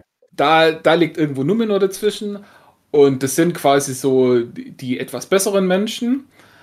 und die, die tolleren und die auch noch langlebigeren, die leben so ungefähr 200 Jahre, drei, bis Wie 500 Aragorn. Jahre so ungefähr. Genau. Und von denen stammt auch Aragorn Mhm. ab. Und die restlichen Menschen auf Mittelerde, das sind so die, ja, so ein bisschen die, die, die Verkommenen, die schon minderwertigen und was auch immer. Ja, äh, auf jeden die, Fall. Die Sachsen Mittelerde. Ja. Habe jetzt nicht ich gesagt. ähm, ja, und, und das Tolkien Estate, wie gesagt, hat eben alles, äh, was an Rechte angeht, was die Bücher angeht. Und dann gibt es noch, ah, oh, wie hieß es jetzt? Tolkien Works oder irgendwie was, das jetzt mittlerweile Middle-earth irgendwas heißt. Und die haben die Rechte für Filme und Computerspiele und so Geschichten. Und das ist ein Problem. mhm. Weil, ja, wie, wie du jetzt schon gesagt hast, die Herr der Ringe Filme, die haben ja quasi nicht den Segen vom Tolkien Estate. Also der Christopher Tolkien, der war ja da, äh, hat sich da ja auch schon immer sehr stark dagegen geäußert, wie schlecht auch die Filme sind. Ähm, und jetzt aber, wenn ich es richtig verstanden habe, die, äh, die Rings of Power Serie, die hat ja die Rechte an den Anhängen der Herr der Ringe Bücher und an Herr der Ringe selber, äh, dem Buch. Also sprich, die müssten ja dann den Segen vom Tolkien Estate haben. Irgendwie, keine Ahnung. Auf jeden Fall hat Ja. das allein schon, also irgendwie die, die, die Kosten, ich weiß jetzt nicht für die erste Staffel oder für alles, ähm, lag schon mal bei 500 Millionen und allein über 200 Millionen da davon sind für die Rechte draufgegangen. Und wegen ich mir dann der auch denk- Sets halt. Der Kulissen. Nee, Sorry. über 200 Millionen sind nur für Nee, die ich meine- Rechte. Und halt der andere Betrag halt für die Sets. So. Ja, ja, klar. Okay, mir raus. Rein Ja. rechtemäßig ist das schon. Das ist Also das schon, ist ein extrem teure IP und Mhm. dass man da allein schon, da muss man an Amazon sein, damit man überhaupt so viel Geld auftreiben kann, um da überhaupt die Rechte zu haben. Mhm. Ich hatte Ja. erst neulich mal wieder gelesen, was damals Bernd Eichinger äh, bezahlt hatte für die Fantastic-Vorrechte, weil das ja gerade auch wieder Thema ist. Weil ja jetzt die erst wieder frei sind fürs Marvel Cinematic Universe. Der hatte damals irgendwie. das- äh, Man kann das mal googeln. Es war so ein er- erschreckend geringer Betrag, Mhm. 150.000 Dollar oder so. Mhm. Und deswegen musste der Anfang der 90er Jahre mal so einen crappy Direct-to-VHS Fantastic Four-Film produzieren, damit er die Rechte behalten kann. Ja, und daraus entstand dann halt auch dieses, dieses Jessica Alba, Chris Evans Fantastic Four Doppelfilm-Ding. Ähm, das, war ja, das war ja noch über seine Produktionsfirma. Mhm. Ja, also wenn du da früh genug dran bist, wenn du jetzt so bedenkst, äh, in Ralph Bakshi damals, der hat seinen Herr der Ringe-Film wahrscheinlich für 50 Pfund machen dürfen. Ja. Und mittlerweile, ich weiß halt nicht, ob sie Ja. sich dann ein bisschen selber im Weg stehen dadurch, dass es halt so schwer zugänglich ist und so undurchschaubar aber auch. Über den Ralph Bakshi, Herr der Ringe, sprechen die Stay Forever Leute natürlich auch. Und das war ja so ein dermaßen Flop, dass der sogar die Computerspiele von Herr der Ringe zeitweise gekillt hat. Also da kam ganz viele Jahre lang nichts aus dem Mhm. Universum, wo man ja eigentlich denken könnte, ja, das wäre ja perfekt für Computerspiele. Ist es aber nicht. naja, äh, egal. Aber die, die genau, und, und die Serie an sich, also alles, was so mit Galadriel ist, kommt nicht aus irgendwelchen Büchern oder Geschichten. Mhm. Ähm, alles, was mit den Hardfoots zu tun hat, kommt nicht aus irgendwelchen Büchern oder Geschichten. Ähm, und das, was hier mit äh, Elrond und Durin und Celebrimbor zu tun hat, das ist so das Einzige, wo man sagen kann, so ja, da sind Andeutungen da davon in den Geschichten drin. Also das wird dann hoffentlich noch das. Ja, genau. Und die, die ganzen Südländer, die da äh, mit dem schwarzen Elben, oh je, oh je, oh je, was für ein Riesenthema. Mm. Sinnloses Ähm, Thema, meines Erachtens. Ja, ja. äh, der, das ist auch alles nur quasi erfunden. Mhm. Ähm, ja, und, und durch das, dass die eben sich nicht an die Bücher so genau halten können, das, das wird ihnen vorgeworfen, dass die sich nicht an die Bücher halten. Wo ich mir dann aber auch denke, ja, aber habt ihr die Bücher mal gelesen? Das ist ja furchtbar. also, ähm, mhm. da, da gibt es tolle Geschichten, die man da erzählen kann, aber die haben dann eben nichts mit den Ringen zu tun. Mhm. Also gerade äh, Beren und Luthien, ja. das wäre eine super Geschichte, die man verfilmen kann. Oder ich finde einfach die, die gesamte Schöpfungsgeschichte, und das mhm. ist ja mhm. das Silmarillion, ähm, ich weiß nicht, wie gut man das verfilmen kann, aber das wäre was Interessantes gewesen. Aber die wollen sich ja gezielt auf das Schmieden der Ringe fokussieren. Ja. Und da davon kommt in diesen ganzen Büchern sehr, sehr wenig vor. Also da mhm. kann man nicht wirklich viel erzählen. Und dass sie da jetzt eben diesen äh, ja, Trick machen oder was auch immer, dass sie dort Geschichten erzählen, die jetzt nicht durch irgendwelche Bücher und Geschichten und hinterlegt sind, aber irgendwie reinpassen, finde ich das gar nicht schlecht gelöst. Ja. Aber das wird ihnen gerade eben vorgeworfen. Das verstehe ich nicht, weil die Hardfoots, die, ja, die, ah, genau, das war noch das. Ähm, mittlerweile bin ich mit dem Silmarillion fertig und jetzt äh, höre ich mir äh, Herr der Ringe wieder an. Und da wird von Anfang an auch gesagt, ah, ja, und da gab es doch bestimmt irgendwie äh, hat mir auch mit Gollum und so weiter, das ist ja, oder äh, Smeargol in dem Fall, mhm. ähm, das ist ja auch so eine Art Hobbit, mhm. aber nicht wirklich ein Hobbit und wahrscheinlich ist es so ein, ein früher Verwandter.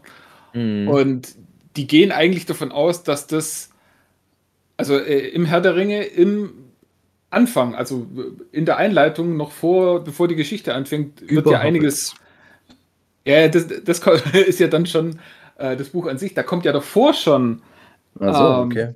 Eine ganze Abhandlung, da wird ja erklärt, wie das rote Buch der Westmark mhm. in verschiedenen Ausführungen. Die, die, Tolkien gibt sich ja sehr viel Mühe, das möglichst äh, als, als ja, historisches Dokument ähm, darzustellen. Äh, und da wird eben auch über die Hob über Vorfahren der Hobbits geredet, dass die wahrscheinlich sehr dicht mit Menschen verwandt sind, also dichter mit Menschen als mit Zwergen, obwohl sie ja äh, kleiner sind als Zwerge.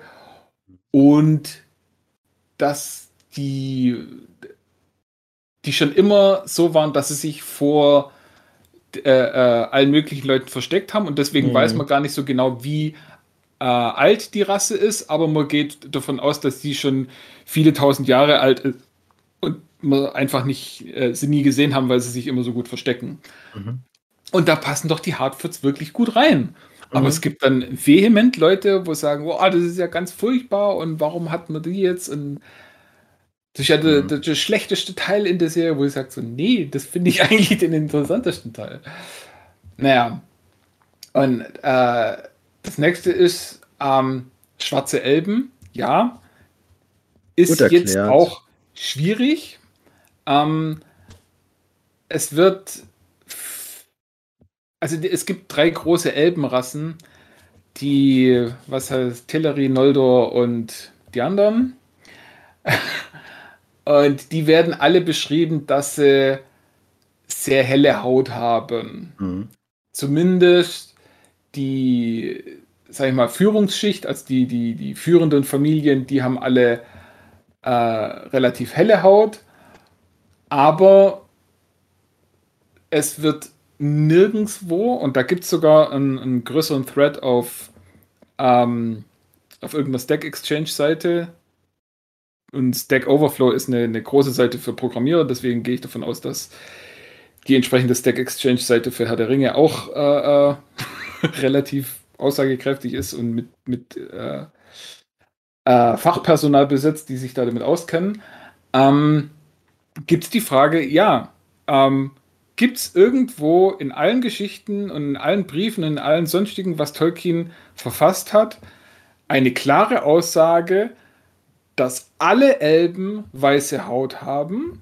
Oder gibt es irgendwo einen Beleg dafür, äh, dass dem nicht so ist? Und für beide Aussagen gibt es keinen Beweis. Also es gibt keine Aussage. Und deswegen, alle die, die sagen so, öh, das ist jetzt aber nicht Tolkien, dass da jetzt ein schwarzer Elb rumrennt, ja, dann, dann beweist es doch. Dann zeigt mir die Stelle, wo dran steht, alle Elben haben weiße Haut.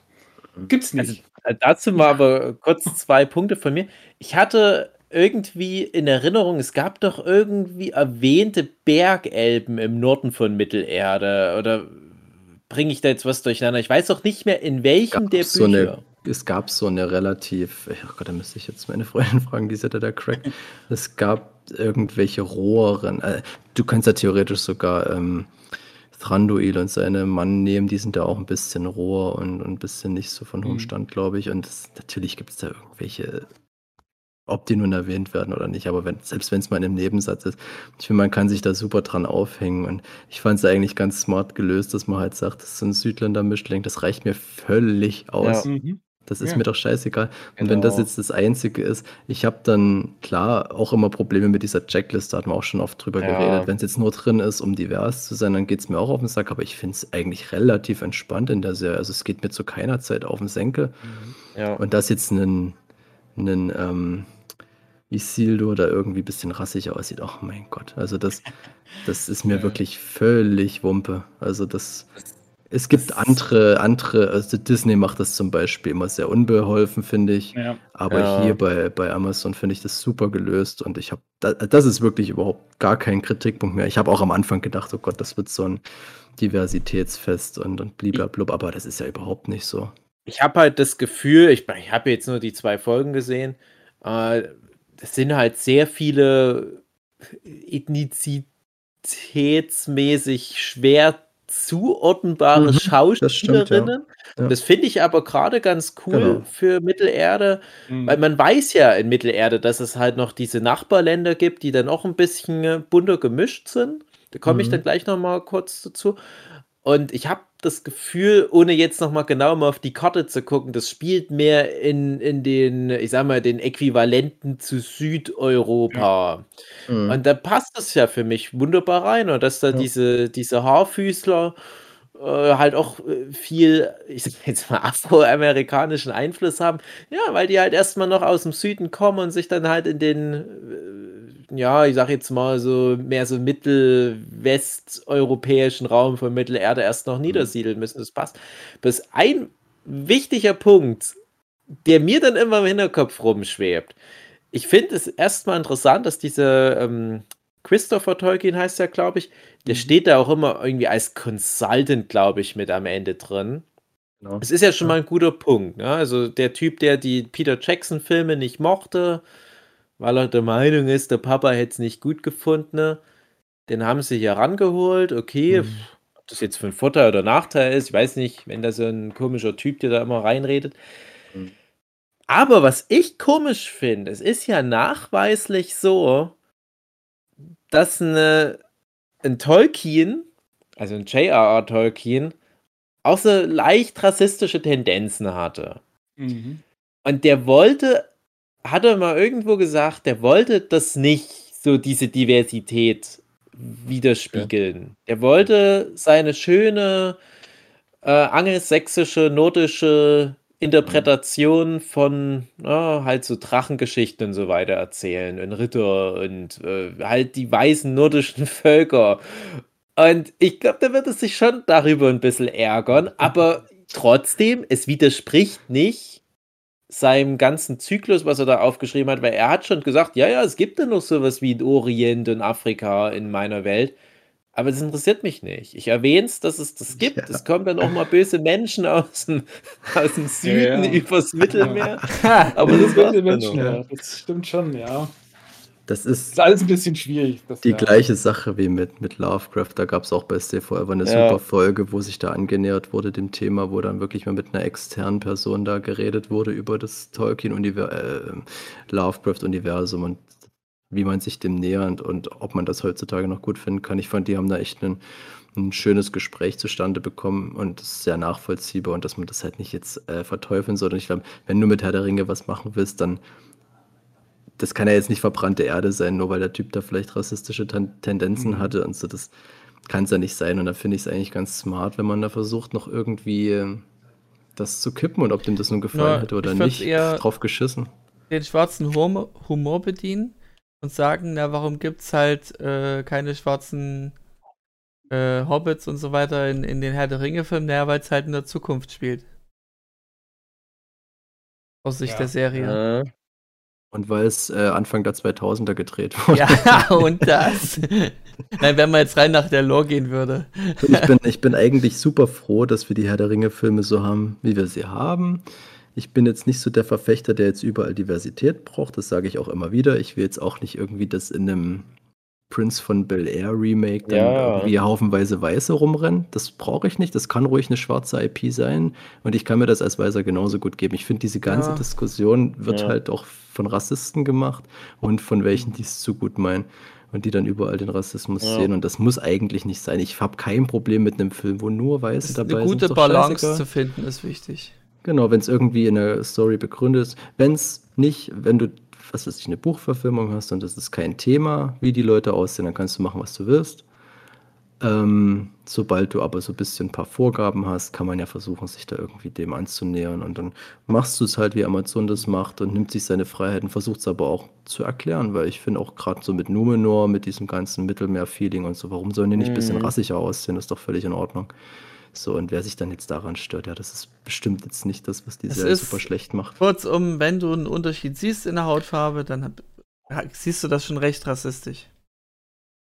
Vergleichbar mit Kindern, kleine Kinder, die sehen ja keinen Unterschied mit den Hautfarben. Und die spielen halt mit allen Kindern, mit denen sie gerade da Ja, spielen das wollen. ist aber, das würde dir jetzt, äh, würdest du jetzt sehr anecken, weil das ist nämlich rassistisch, sowas zu sagen. Also dieses Äh. Argument, dass man keine Hautfarben sieht, ist genauso schlimm, wie wenn du sagst, irgendwie ich. Nee, äh, nee, keine sieht, ist, das wäre Quatsch. Ich sehe ja die Hautfarbe. Ich sehe, was ich meine, ich mache keinen Unterschied draus. Das ist in Ordnung, ja. ja. also, Dieses sich hinstellen und sagen, ah, ich sehe keine Hautfarben. nee, das ist Quatsch. Das ist weil dumm man sieht's ja, ist ja, das ist Ja. dumm. Aber ich meine, dass du keinen Unterschied draus machst, äh, dass du die Menschen nicht anders bewertest, nur weil sie halt eine dunkle Hautfarbe haben. Das Ja. meine ich damit.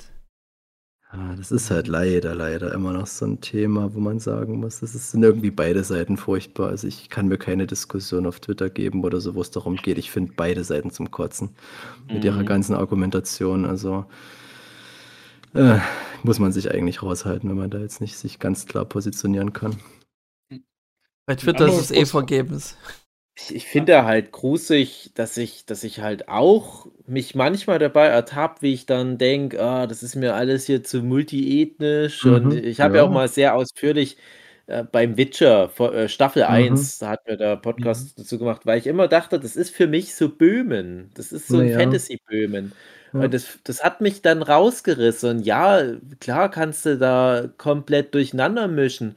Aber es widerspricht auch so diesem, was, was ich immer so im Kopf habe bei manchen Sachen. Ja, ist ja natürlich. nicht schlimm. Ja, also prove me wrong, dann funktioniert es Nee. halt ganz gut. Ne? Und dann äh, ist das für mich auch okay. Aber die Realität ist halt einfach auch nicht so. Du hast in der Realität halt auch nicht überall immer so dieses bunt Genau. gemischte in der entsprechenden Ära. Also, Ja. aber Habe ich mich. ist sehr ja. weit ausgeholt. Aber ganz kurz noch dazu. Ich, ich ärgere mich dann halt immer, weil ich denke, ja, mittlerweile ertappe ich mich dabei, wie ich dann immer so zynisch überlege, was haben denn die Macher da im Hintergrund so Mhm. für Fäden gezogen. Und dann denke Mhm. ich, als Kind habe ich wirklich so ein bisschen, wie es der andere gesagt hat, die Hautfarben nicht so wahrgenommen. Und ich habe halt einfach sowas wie, wie Bill Cosby Show. Das Mhm. war halt jahrelang so meine Lieblingsserie als ganz kleines Kind. So als drei, vierjährig habe ich die Bill Cosby Show geliebt. Jetzt Mhm. darf man die ja sowieso nicht mehr lieben, ist ja aber nichts mit Hautfarbe. Und äh, erst viel später kam dann so dieses, ach ja, die waren ja eigentlich alle schwarz. Ah, was bedeutet das eigentlich? Ja. Und so weiter. Das Ja. Gleiche so zu hinterfragen, das finde ich halt schade. Das fand ich mal so krass, wo ich äh, Prince von BR gibt es auf irgendeinem Streaming-Service. Ich glaube, es war sogar Disney Plus und da habe ich mal die erste Folge einfach mal aus Interesse mal im, im O-Ton angeschaut, die erste Folge. Man kennt es ja natürlich nur aus dem Fernsehen Mhm. damals und da fand ich das total krass, als der Onkel Phil dem, dem Will da so eine Ansage gemacht hat, weil er wieder irgendwie so eine Leck mich am Arsch Attitüde hatte und gesagt hat, ja, hier bist Malcolm X, hast du hier ein Poster hängen und so und ich habe den Bruder sprechen gehört und so und habe ich gedacht, wow, das hat irgendwie so einen politischen An oder so, so, so ein Anstrich, den habe ich damals gar nicht so wahrgenommen. Ja. Natürlich nicht. Äh, wo man aber denkt, ja, das ist schon auch irgendwo von Schwarzen für Schwarze gemacht und das braucht man dem ja auch überhaupt nicht nehmen. Und deswegen kann es halt für mich trotzdem völlig wertungsfrei da funktionieren von irgendeiner Hautfarbe. Ich muss es ja nicht hinterfragen oder so. Und das ist genau das, was du auch meinst. Und das finde ich auch völlig richtig, dass man sagt, man hat es irgendwo nicht gesehen im Sinne von, man hat es nicht bewertet, man hat es einfach so hingenommen und das ist halt kein Problem. Und da muss eigentlich jeder wieder hin und mhm. die, die, ganze Diskussion ist halt, dann wäre das auch gar nicht nötig mit diesem unglaublichen Quatsch, den da viele machen mit diesem Diversitätswahnsinn. Das finde ich auch manchmal ganz zu viel. Das ist halt immer so willkürlich. Ich brauche das jetzt nicht immer begründet haben in jeder, in jedem Franchise. So wie gesagt, ja. wenn du das, wenn es natürlich sich anfühlt, alles okay, aber ich brauche jetzt auch nicht unbedingt einen Morgan Freeman als Drosselbart bei oder Drosselmeier bei einem Nussknacker. Das finde ich halt irgendwie, das ist so die Zeit, das, ja. wie du gesagt hast, das passt für mich nicht in die Zeit. Gibt es ja dieses Beispiel mit, oh Gott, wie hieß das Spiel, dieses Mittelalterspiel, äh, Kingdom Come Deliverance, ja, glaube ich, war genau. das. Das ist ja. auch, glaube ich, von dem polnischen Entwicklerteam. Und denen wurde dann Rassismus vorgeworfen, weil die halt überhaupt deutsches, keine. Das deutsches Spiel tatsächlich. Nee, das ist Polen oder so. Also das spielt in Polen, aber ich bin der Meinung, das ist nee, ein deutsches Team. Das gewesen. ist kein deutsches Team. Nee, nee, nee. Auf jeden okay. Fall haben die halt sich Rassismus dann äh, vorwerfen ja. lassen müssen, weil die da halt keine Diversität drin hatten, wo die auch gesagt haben, das war damals nicht so. Es gibt keine ja. Nachweise, dass da irgendwie jetzt da irgendeinen einen Gutsherrn gab, der da irgendwie aus Afrika kam oder irgendwas. Es ist halt utopisch in der Zeit, das zu glauben. Das waren halt im besten Fall, wenn es sowas überhaupt gab, weiß ich nicht, auf dem Jahrmarkt oder so. Das ist halt eine Zeit ja. gewesen, wo das noch nicht so war. Die Welt ist dann noch nicht so zusammengewachsen gewesen. Und dann kann man es auch so zeigen, ohne dass man jetzt Rassismus vorgeworfen bekommt. Und ich finde halt, ja, der Ringe, also wer da jetzt anfängt mit der Diskussion, das ist halt irgendwie. Es ist auch wiederum Fantasy-Setting und was du meinst, war ja dann so historisches Ding. Genau, ja. Genau. Ich finde es halt trotzdem, mhm. ja, wenn du Fantasy-Setting hin oder her, klar, da kannst du alles machen ich finde halt, wenn da irgendwie eine Literaturvorlage ist, kann man sich da versuchen dran zu halten. Wenn der mhm. Typ jetzt nicht ein Hardcore-Nazi war und das muss alles irgendwie da schwarz und weiß sein, mhm. dann kann man da schon ein bisschen. Selbst da, ganz ehrlich, also selbst wenn du jetzt sagst, ja, guck mal, der böse Lovecraft und so weiter. Mhm. Aber was machst du denn dann mit den geilen Büchern, die der geschrieben hat? Ja, das ist das Ding, oh, genau. Das ist schwierig. Du kannst ja, nicht sagen, ich gucke keine Kevin Spacey-Filme mehr an. Ja, KIZ haben gesagt, trennt die, bitte trennt die Kunst vom Künstler, denn privat sind wir sehr viel schlimmer. ja, das stimmt. Mhm. Ich, mir fällt noch ganz kurz ein, das Thema Serien, die wir geguckt haben. Das ist nur ein ganz, ganz kurzer Ausflug. Äh, ich hatte jetzt bei Disney Plus mal angefangen, Abbott Elementary anzugucken, weil es sehr viele Emmy-Nominierungen hatte und immer wenn dann Golden Globe und Emmy-Saison ist, da gucke ich dann immer so die Serien, die die meisten Nominierungen haben, um halt wieder so zu schauen, was ist jetzt so die nächsten Jahre wahrscheinlich so ein Hype-Ding. Äh, Abbott Elementary gibt es auf Disney Plus, kann man sich angucken. Es ist aber eine sehr, sehr brave Serie, also deswegen jetzt keine Empfehlung. Es geht um eine, eine Grundschule, ist ein bisschen, äh, nicht Found Footage, so Mockumentary, ist ein bisschen wie The Office es ist mega brav, so für alle, ja, für, für, Familien mit Kindern, die können das auch gut angucken. Ja, das ist halt auch ein sehr schwarzer Cast, sehr weiblich. Ähm, einer der Charaktere ist noch schwul, aber das fühlt sich halt überhaupt nicht so PC-mäßig an. Mhm. Also, das ist halt eine Art Serie, wo generell viele Plots in so eine Richtung abdriften, wie man es halt so auch aus den 90er Jahren kennt, so Full House-mäßig. Aber das ist nicht so, dass du denkst, ah ja, die wollen ja hier nur extra viele Schwarze besetzen. sondern das ist halt einfach so die, dieses soziale Milieu, wo das spielt. Na, klar sind das halt viele schwarze Lehrerinnen und das hinterfragt man dann überhaupt nicht. Es ist halt eine ja. Grundschule, wahrscheinlich in einem afroamerikanischen Viertel. Mhm. Deswegen hast du Lehrerinnen an der Grundschule, hast nicht so viele männliche Lehrer, so hatte ich es bei mir auch afroamerikanische Lehrerin für afroamerikanische Kinder. Ende, mehr brauche ich dazu nicht. Und das wird mhm. aber sonst auch nicht groß thematisiert. Und so kann das halt funktionieren. Und dann mhm. fragst du dann auch nicht, oh, wir sind aber einer weiß. Ja. ja. Fertig, mehr brauche ich nicht. Ja. Naja, und das sowas muss halt wieder erlaubt sein. Ne? So siehe auch mal wieder eine Serie mit ganz vielen weißen Männern. Wie heißt die Serie nochmal? Abbott Elementary. Okay. Ja, Aber ja, für unsere Hörerinnen, ja, genau. Aber für unsere Hörerinnen jetzt vielleicht nicht ganz so interessant, weil ich, ja, ja es ist sehr brav. Waren wir mit dem Ringe der Macht-Ding schon durch? Nee. So thematisch? Nö, Weil ich würde ja aber. auch noch gern ganz kurz. Ja, kann ich ja dann äh, später. Das meine Eindrücke. Oder man merkt richtig in Jochens Stimme, wie das wichtig ist, dass er jetzt noch weiter erinnert an Jochen. Start mal weiter. Teuerste genau. Serie der Zeit kann ein bisschen Redezeit beanspruchen. Ja, genau. Anderes großes Aufregerthema war nämlich noch eine Zwergin ohne Bart. Ah. Oh mein mhm. Gott. ja. Oh mein Gott. Ja. Mhm. Ich meine, in der Serie gibt es Äxte und Schwerter. Gibt es mhm. vielleicht auch Rasierer? Hm?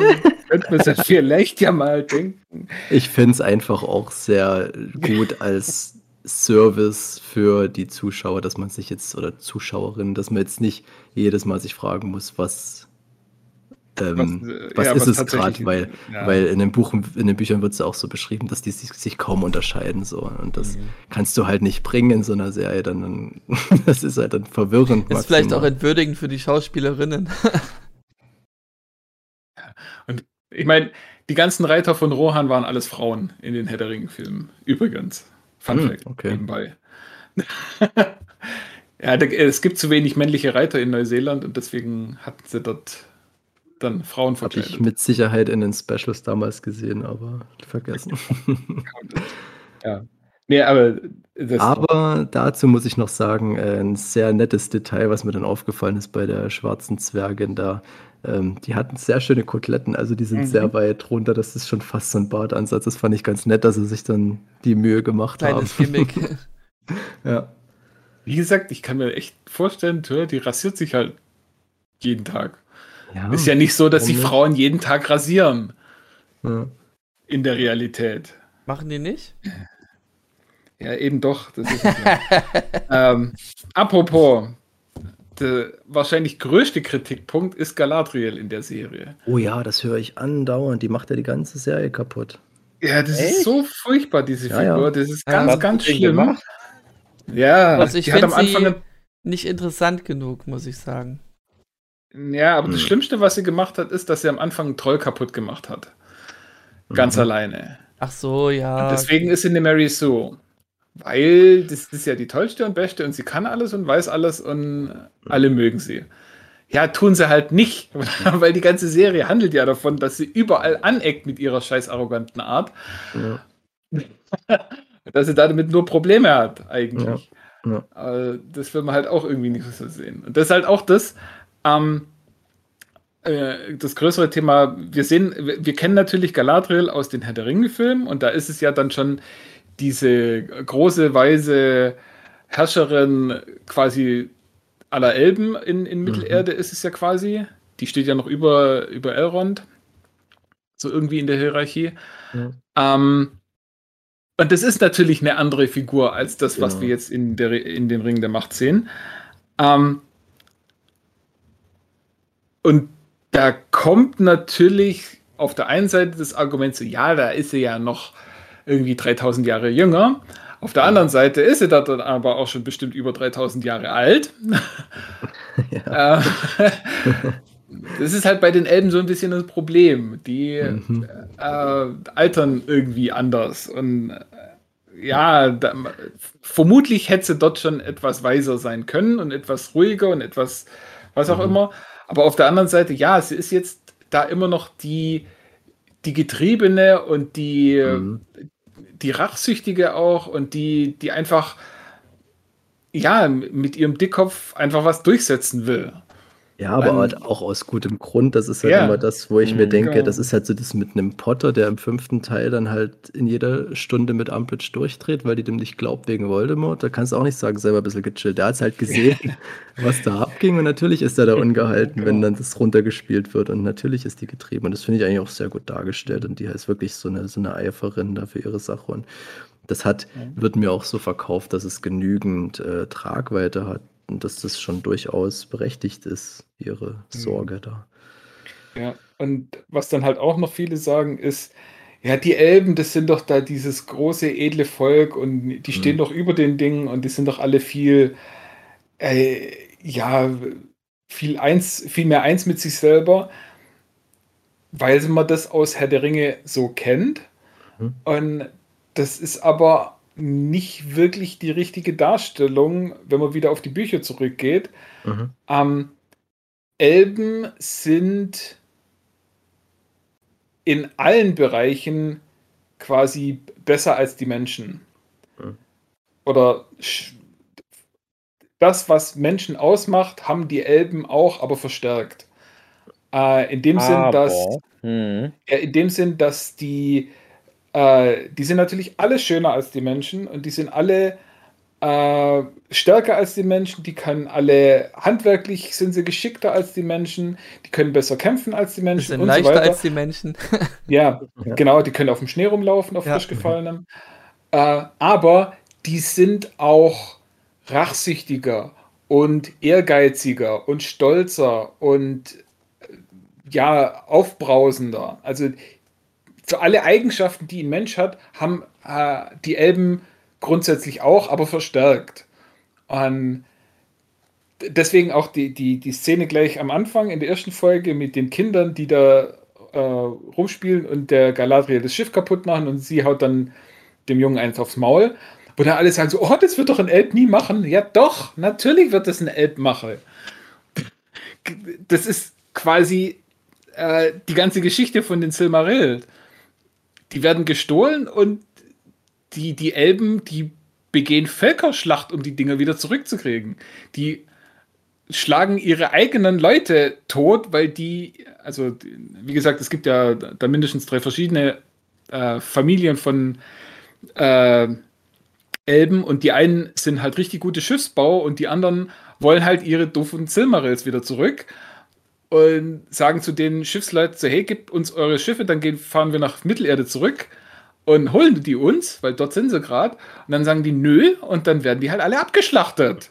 Also, okay. mhm. das sind richtig aggressive und bösartige zum Teil und, und mhm. ja, also auf jeden Fall nicht so diese edle, überall stehende Figuren, sondern das sind tatsächlich auch niederste Beweggründe, die die Elben mhm. vorantreiben.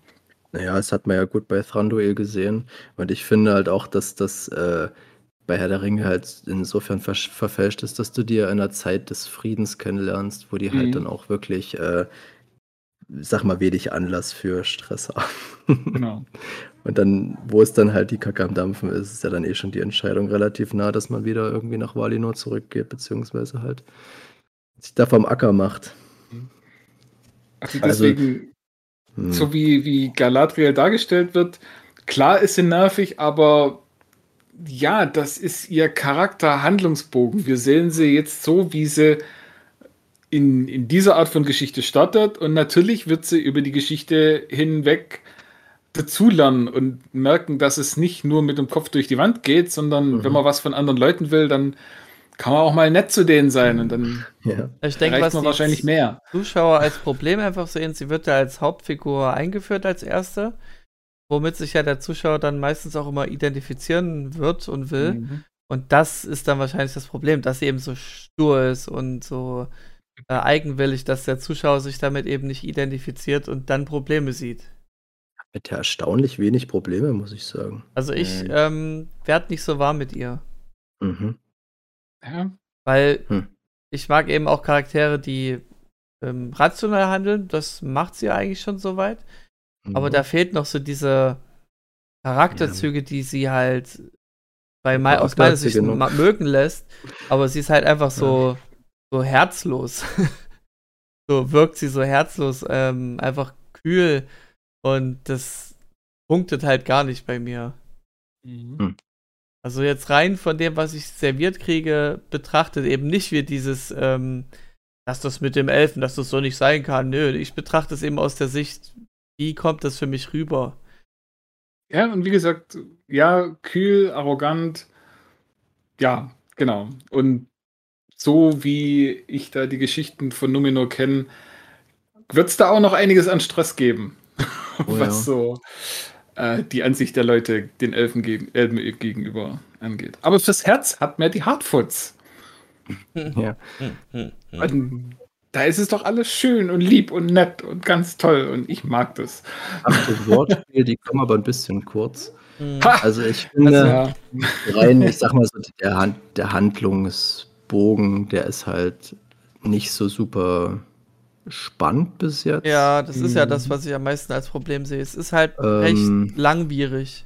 Aber ich finde es dann auch immer, die Szenen an sich nehmen nie so viel Raum ein, dass es mich dann nervt, dass ich mir denke, ja, ich gucke den jetzt hier irgendwie eine komplette Folge beim Reisen zu. Das ist dann eigentlich immer so viel mit denen, dass ich das also auch aushalte und dann immer genügend intrigued bin wegen dem, tja, das Meteor-Mann, die, also die da mit am Start Es gab eine Szene, die wirkte für mich sehr aufgesetzt. Das war eben, wo Galadriel äh, reitet und das dann so in Zeitlupe ja, ist. So, warum? Das ist doch. Ja. Hä? ja. Soll mich das jetzt irgendwie catchen? Ist das jetzt irgendwie cool? Äh, irgendwie, ich habe nicht Sympathie mit ihr. Warum wird sie jetzt in Zeitlupe gezeigt und, und lächelt dabei so halb? Äh, irgendwie, das ist eine ganz komische Szene. Das hat was von so einem, von so einem Serien-Intro fand ich. Ja, also, es wirkte sehr aufge aufgedrungen, so, hey, ich finde das jetzt cool, diese Szene, weil die so eine Zeitlupe ist. Ja. Kam die einmal halt, vor, kann ich verschmer verschmerzen. Ja. Die mag halt reiten. Ja, ja. aber muss das in Zeitlupe sein? naja. Ja, äh, aber gerade der Meteormann, also ich, also, wenn das nicht Gandalf ist, mhm. dann verstehe ich die Welt nicht mehr. Das also, ist halt so der, der das ist halt so der einzige. Ich bin halt gespannt, wer das ist, so aus, aus meiner Warte, weil ich mich ja null informiere. Ja, den finde ich eben spannender, weil du weißt, okay, der der ist halt irgendwie fremdländisch und der verhält sich halt komisch. Mhm. Äh, mal gucken, wo sich das ja, entwickelt. Aber, das macht ja. spannender. Er geht mit Feuer um und er mag die Kleinwüchsigen. Das dachte ich mir halt auch, so die Verbindung ja. zu den Kleinwüchsigen, beziehungsweise zu den. Vielleicht ist das ja Gandalf Daddy. ja, nee, äh. das, das ist ja auch dieses Ding.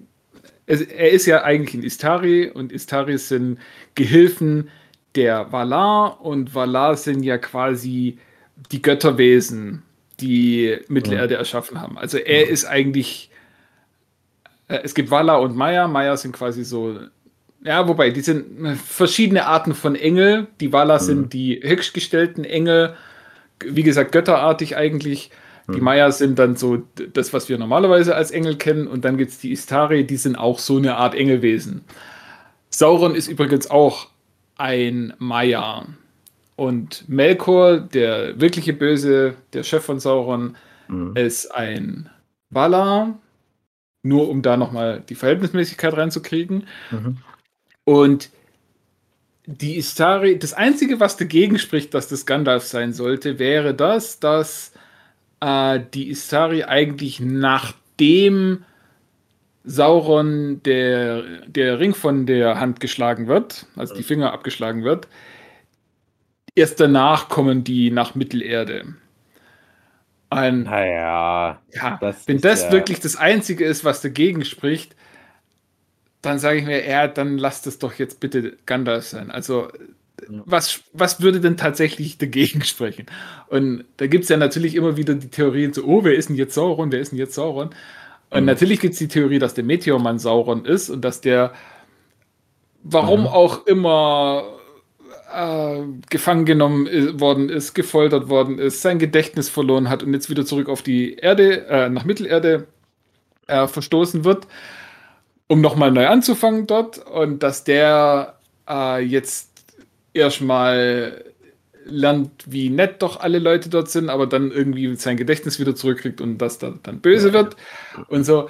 Aber nee, ganz Quatsch. ehrlich, das, das wäre so ein... doch nicht nach einem Tolkien-Plot. Das, ja, das wäre auch die Zeit von, von Tolkien. Da, da wurden Geschichten noch nicht so erzählt. Wow, ja, das sind die Guten immer gut und die Bösen genau. sind immer böse, Richtig, ganz einfach. Ja. Ein, wenn man auf der anderen Seite sieht, dass, oh, wie heißt der? der Elbenchef. Ähm, Bumba Bumbil. Nicht Gilgalad. Bumbariel. Der, der, der, der Elbenkönig. Mendrik. Oh. Keine Ahnung. Ihr wisst, wen ich meine. Ja. Ähm, der verhält sich ja auch schon so ein bisschen komisch und verdächtig.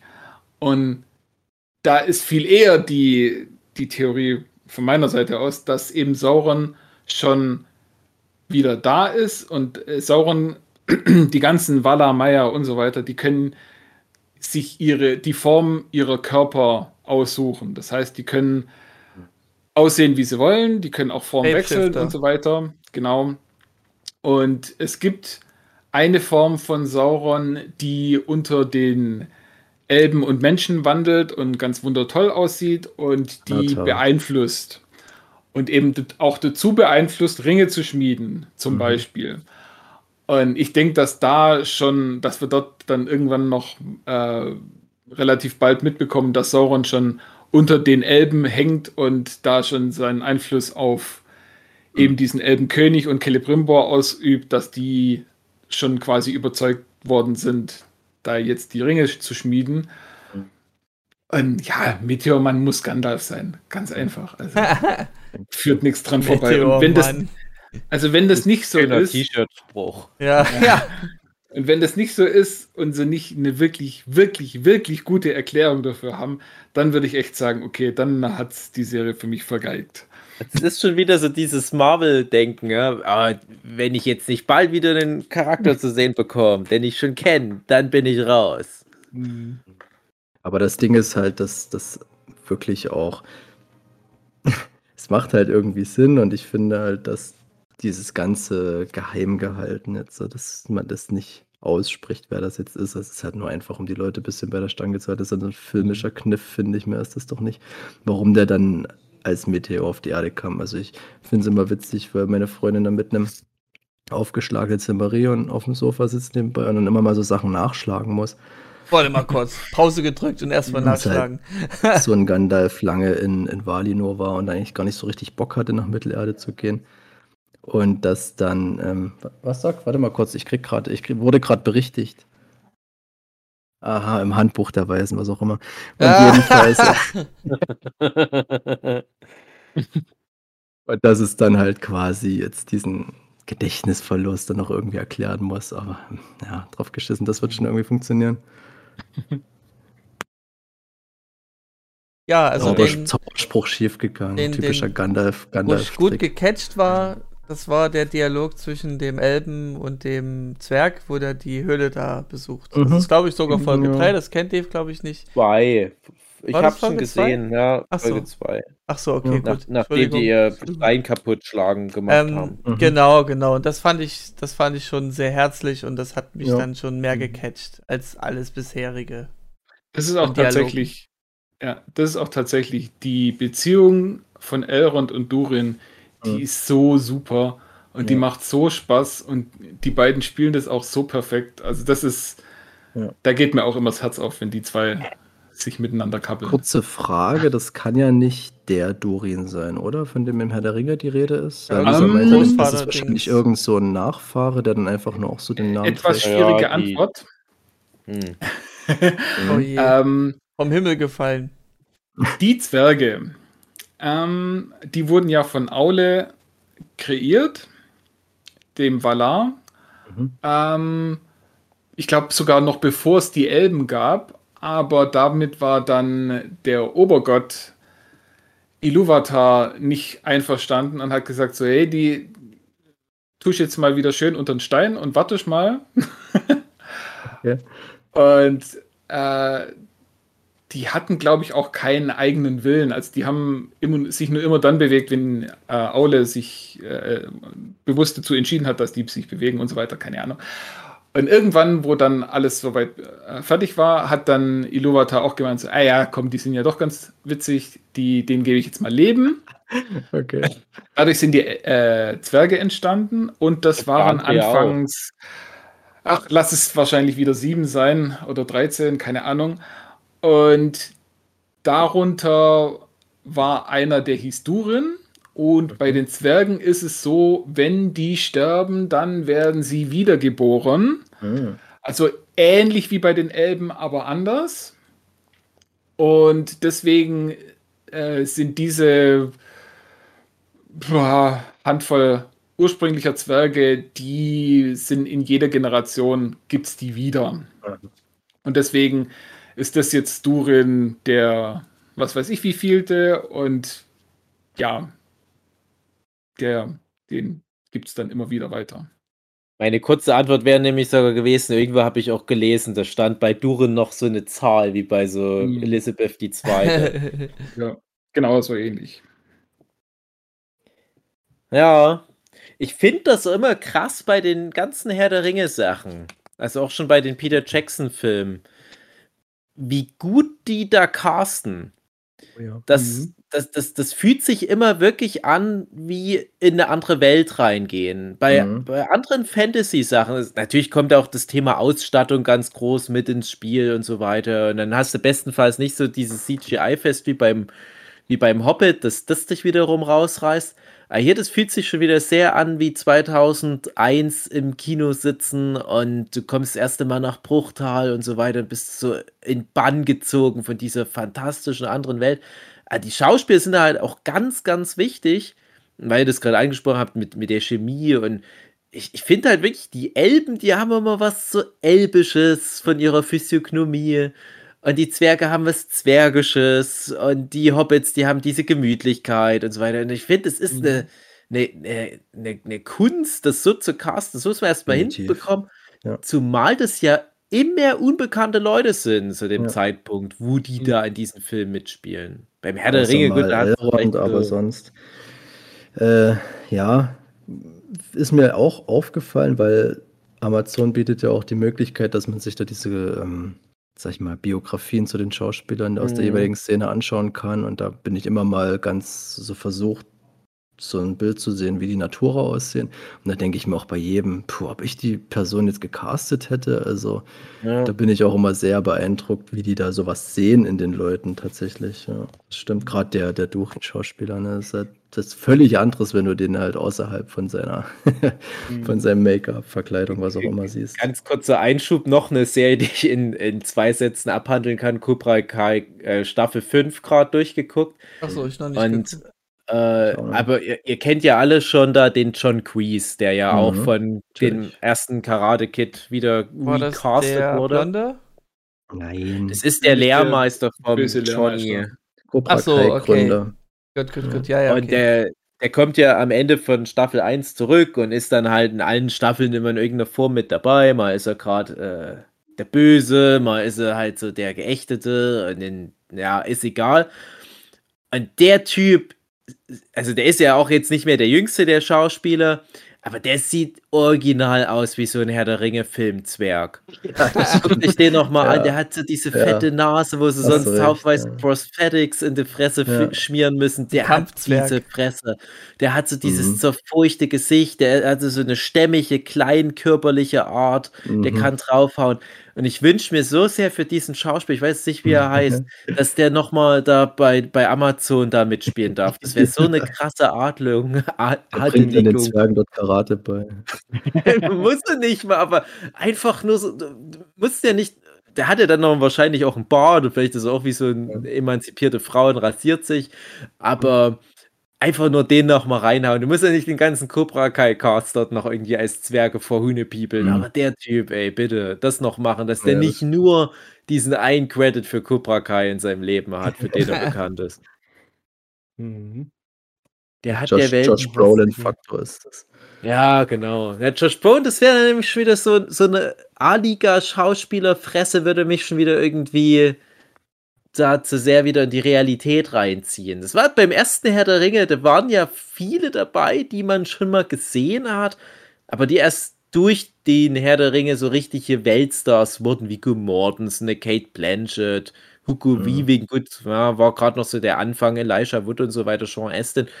Man hat die alle schon mal vorher gesehen, aber ja, und ich glaube auch, dass wir jetzt von den, Herr also von den Ringe der Macht-Leuten viele in nächster Zeit sehen werden, so der Orlando Bloom-Faktor. Mhm. Aber jetzt ist es halt wirklich, denke ich mal, der Grundstein vieler Karrieren. Hoffentlich sind gute Leute dabei. Ja. Ich google Gut. dann auch immer mal nebenbei ein bisschen. Die. Hm? die Galadriel, die Schauspielerin, äh, spricht man übrigens, glaube ich, Morviv aus. Mhm. Hm. Die Namen sind eh die Härte. Also wenn die nach, wenn die so, so Namen-Bullshit-Bingo gespielt haben, dann weiß ich, wie die alle ihre Rollen bekommen haben, weil da ist ja, also die, die, die meisten Schauspieler haben ja abgefahrene Namen dort, die da mitspielen. Ja, das passt ja wieder, weil ähm, das ist ja auch so ein bisschen die Basis für das Elbische, das Walisische. Mhm. Und das ist ja eine Waliserin. Das ist schlau gecastet. Wäre natürlich Mhm. noch besser, wenn es eine Afroamerikanerin gewesen wäre, die Ja. Galadriel, aber Das naja. stimmt allerdings. Ja. Im Rollstuhl. dann, dann gehen die dort, hey, wir machen zurück nach Valyrien. Oh, hier das Himmelstor öffnet sich. Nö, nö, ich spring ins Mittelmeer. Nee, in Atlantik, Entschuldigung. Aber mit dem Rollstuhl abgesoffen. Wie habt ihr das eigentlich interpretiert, als die da in den Westen segeln und sich da in Das war Folge eine Art, 1 am Ende eine Art Jenseits, würde ich sagen. Das Um, ist ja wieder zurück, die gehen ja wieder dahin, wo die Serie Ja. angefangen hat.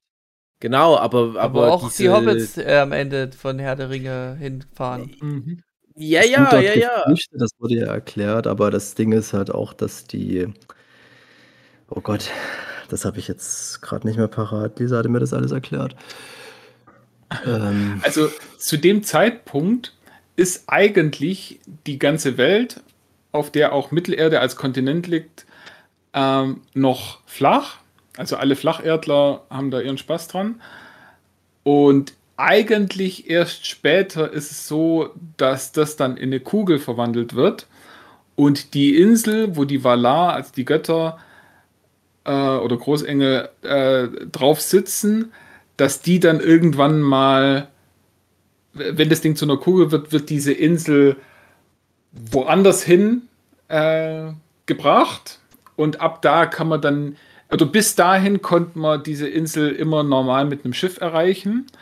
Und ab da ist es nicht mehr möglich, diese Insel mit einem Schiff zu erreichen. Dort muss man dann, ähm, es wird so gesagt, man muss den, äh, ab dort sind dann alle Wege krumm, wenn das eine Kugel ist, und man kann nicht mehr auf geradem Wege äh, dorthin. Aber diese Elben haben die Möglichkeit, auf geradem Wege dorthin zu kommen.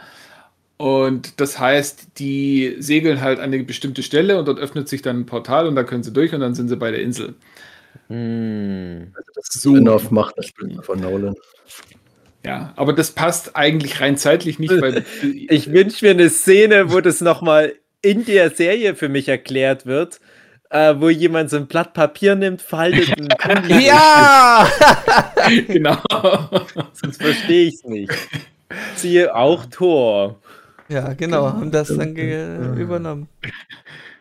Das war die einzige, oder eine der witzigen Szenen bei Thor, wo ich wirklich gelacht habe, wo sie es einfach macht.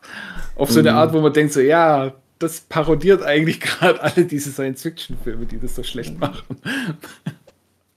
Das erste Mal, wo ich diese Szene gesehen habe, war in, äh, oh, wie hieß denn der Film? Interstellar. Nein, das gab's schon Nicht? länger. Ähm, oh, es war ein Ja. Horrorfilm mit so in den äh, Event Raumschiff. Horizon. Event Horizon, genau, genau. Ja, da habe ich es genau. zum Ja, ersten das Mal spricht gesehen. ja Jane Foster da auch an. Das okay. ist halt immer so traurig, weil das ist sowas, das, das, das wissen schon irgendwie Grundschüler, weil das halt so oft irgendwo vorkommt mit den Wurmlöchern.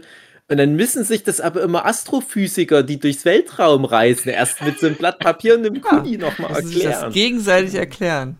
Vor allem, was ist denn da jetzt die logische Folge daraus? Ne? Was, was, ah, hm, ein Blatt Papier und ein Kuli, alles klar, jetzt kann ich interdimensional irgendwie reisen. Ah, Ja, besten du kannst Dank. es dir vorstellen. Hm. Ja, ja. Naja. äh, wa- aber das ist gut zu wissen, weil ich weiß ja auch noch, dass beim Herr der Ringe gab es, oh, gerade auch Silmarillion, ich weiß nicht mehr genau, aber äh, gerade dieser ganze Kram mit dem hier nach, nach Westen dann reisen, Mhm. ich fand das immer sehr metaphorisch. Ich weiß, ich muss echt überlegen, ist das auch im Silmarillion relativ am Ende, wo dann nochmal drin steht, ja, und dann hier mit 80 Jahren geht dann der Mary, Marin nach dahin dahin und dann wird hier Samwise mit 120 Jahren Bürgermeister und, und dann irgendwann fahren die alle auch nach Westen. Mhm. Wenn die dann alle so kurz vorm Tod sind, fahren die alle nach Westen. Die sterben ja alle nicht, die Gefährden. Ich glaube, Boromir ist wirklich der Einzige, der einfach nur stirbt und Aragorn, glaube ich, mit Ja. 200 Jahren oder so. Die anderen fahren alle nach Westen, in Anführungsstrichen. Und ich dachte immer, Mhm. das ist so eine Metapher für, die fahren dann darüber ins Jenseits und das ja. dass jetzt äh, die Ringe der Macht das halt auf die Art am Ende von Folge 1 so einmal kurz adressiert hat hier. Ne? Wir wissen, das ist so ambivalent, wie man das deuten kann. Hm, denkt euch was aus. Da darf ich vielleicht auch noch mal ein bisschen klugscheißern. Ähm, Machst du zum ersten Mal. Ja, ja. nee, das ist aber echt toll, wenn man das Silmarillion gelesen hat, dass man da die ganzen Erklärungen dafür dann bekommen hat. Ähm, die Elben. Ah, muss man auf, äh, weiter ausholen. Die, äh, die Elben sind ja unsterblich, in dem Sinn, dass sie ewig leben. Das heißt, man kann sie zwar schon töten, aber dann sind sie nicht wirklich tot, sondern ihre Seele ihr ganzes Wesen ist quasi an die Welt, auf der Mittelerde als Kontinent liegt. Äh, wie heißt Arda heißt die Welt, genau, Arda, äh, sind an diese Welt gebunden.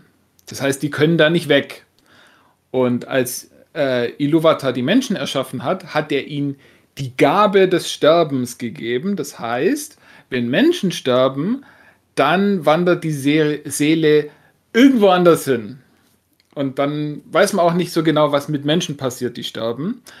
Aber Elben, die können quasi niemals von Ada weg. Das heißt, wenn die sterben, dann kommen die in so eine Art Ebene der große, ja genau, so, so, so, so eine Halle, wo sich alle Seelen treffen und da dann abhängen und warten und wenn sie wollen, können sie wieder geboren werden. Mhm. Und manche machen das und manche haben keinen Bock drauf. Die warten da dann halt bis zum Ende der Welt und dann mal gucken.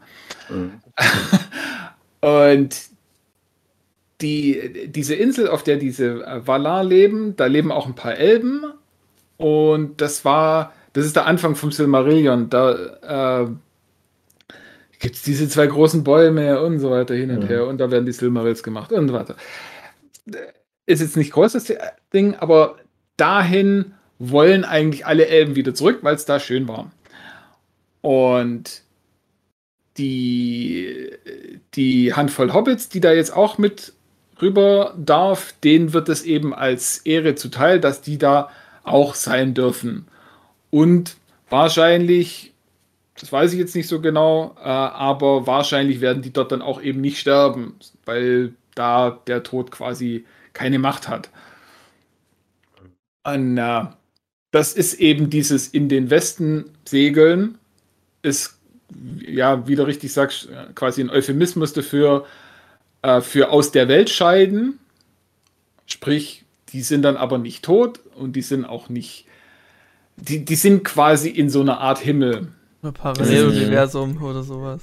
Es ist nicht wirklich äh, der, der Götterhimmel, sondern es ist quasi ja ein relativ irdischer Himmel also ja, da, einfach da einen Ort, wo das nicht ja. existiert, der Tod. Mallorca. Ja, kann man so sagen. Die sind dann das, ewig auf Urlaub dort. Das wurde doch auch, glaube ich, in der Serie dann thematisiert, dass die Tod, dass die damit gar nichts anfangen konnten, dass die das nicht kannten irgendwie. Genau, die, ja. Das, also der Anfang, wo die kleinen Kinder da am, am Fluss spielen, ist zu einer Zeit, an der die Elben noch kein Wort für Tod hatten. Ja. Und so. Aber die, die aus Wala damals weggegangen sind, das, waren das nicht auch irgendwie so Verbannte? Das war da gar nicht so easy, dass die einfach mal nach Mittelerde gegangen sind. Die hatten doch eigentlich nicht so die Möglichkeit, wieder zurückzugehen, so einfach, oder? Ja, das, das ist, da müssen wir jetzt wirklich die komplette Silmarillion-Geschichte nacherzählen. Also eigentlich sind die ersten Elben ja in Mittelerde entstanden. Okay. Und dann, und die Valar, die hatten ihre Insel für sich. Und die haben die Insel ganz schön gemacht und ganz toll und für sich so eingerichtet und waren da auch froh drüber. Und haben dann aber gesehen, so ja, und die Elben, die sind da auf ihrer Mittelerde.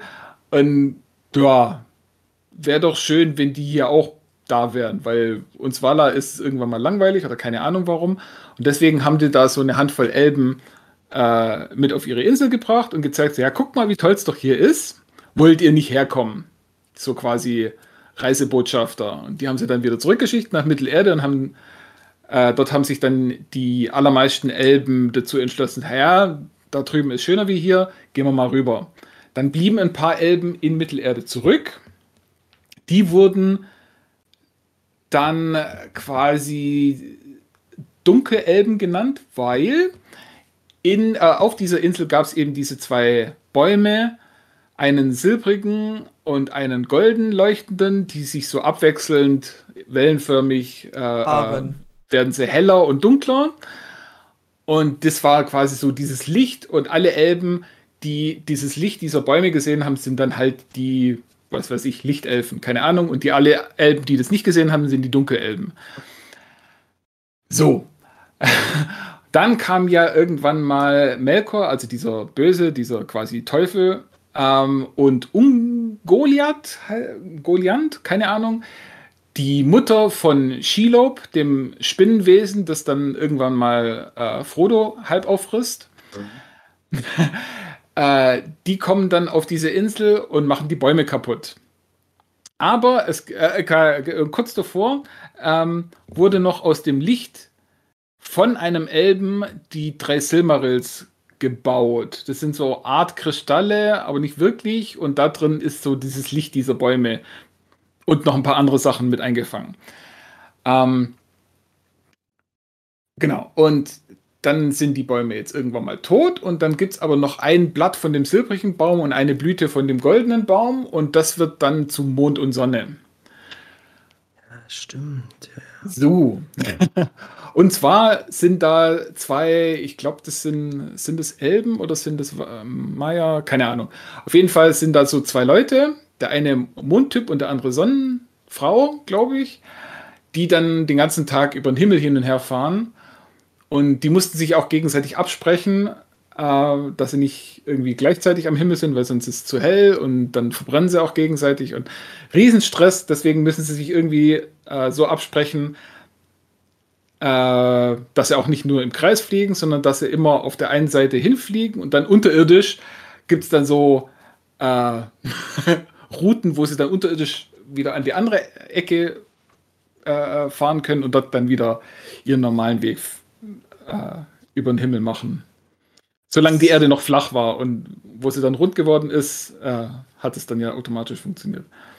Mhm. Also es ist super interessant, das Alles, Ding was du lesen, so beschreibst, klingt nicht nach Herr der Ringe. Also ich, nee, das, das, will ich nicht, nein, das ist nicht mein Herr der Ringe. Doch, das, das ist Silmarillion. Das ist super interessant geschrieben und das mag ich, diese... Und weiß nur noch am Anfang, dass die Welt aus Liedern entstanden war. Da noch nicht mal das stimmt. noch nicht mal das stimmt. Nein, sondern, nicht mal das ist... Nein, die, äh, also Iluvatar singt am Anfang Lieder und ich glaube, aus den Liedern heraus entstehen die Valar und die singen dann mit und machen alles.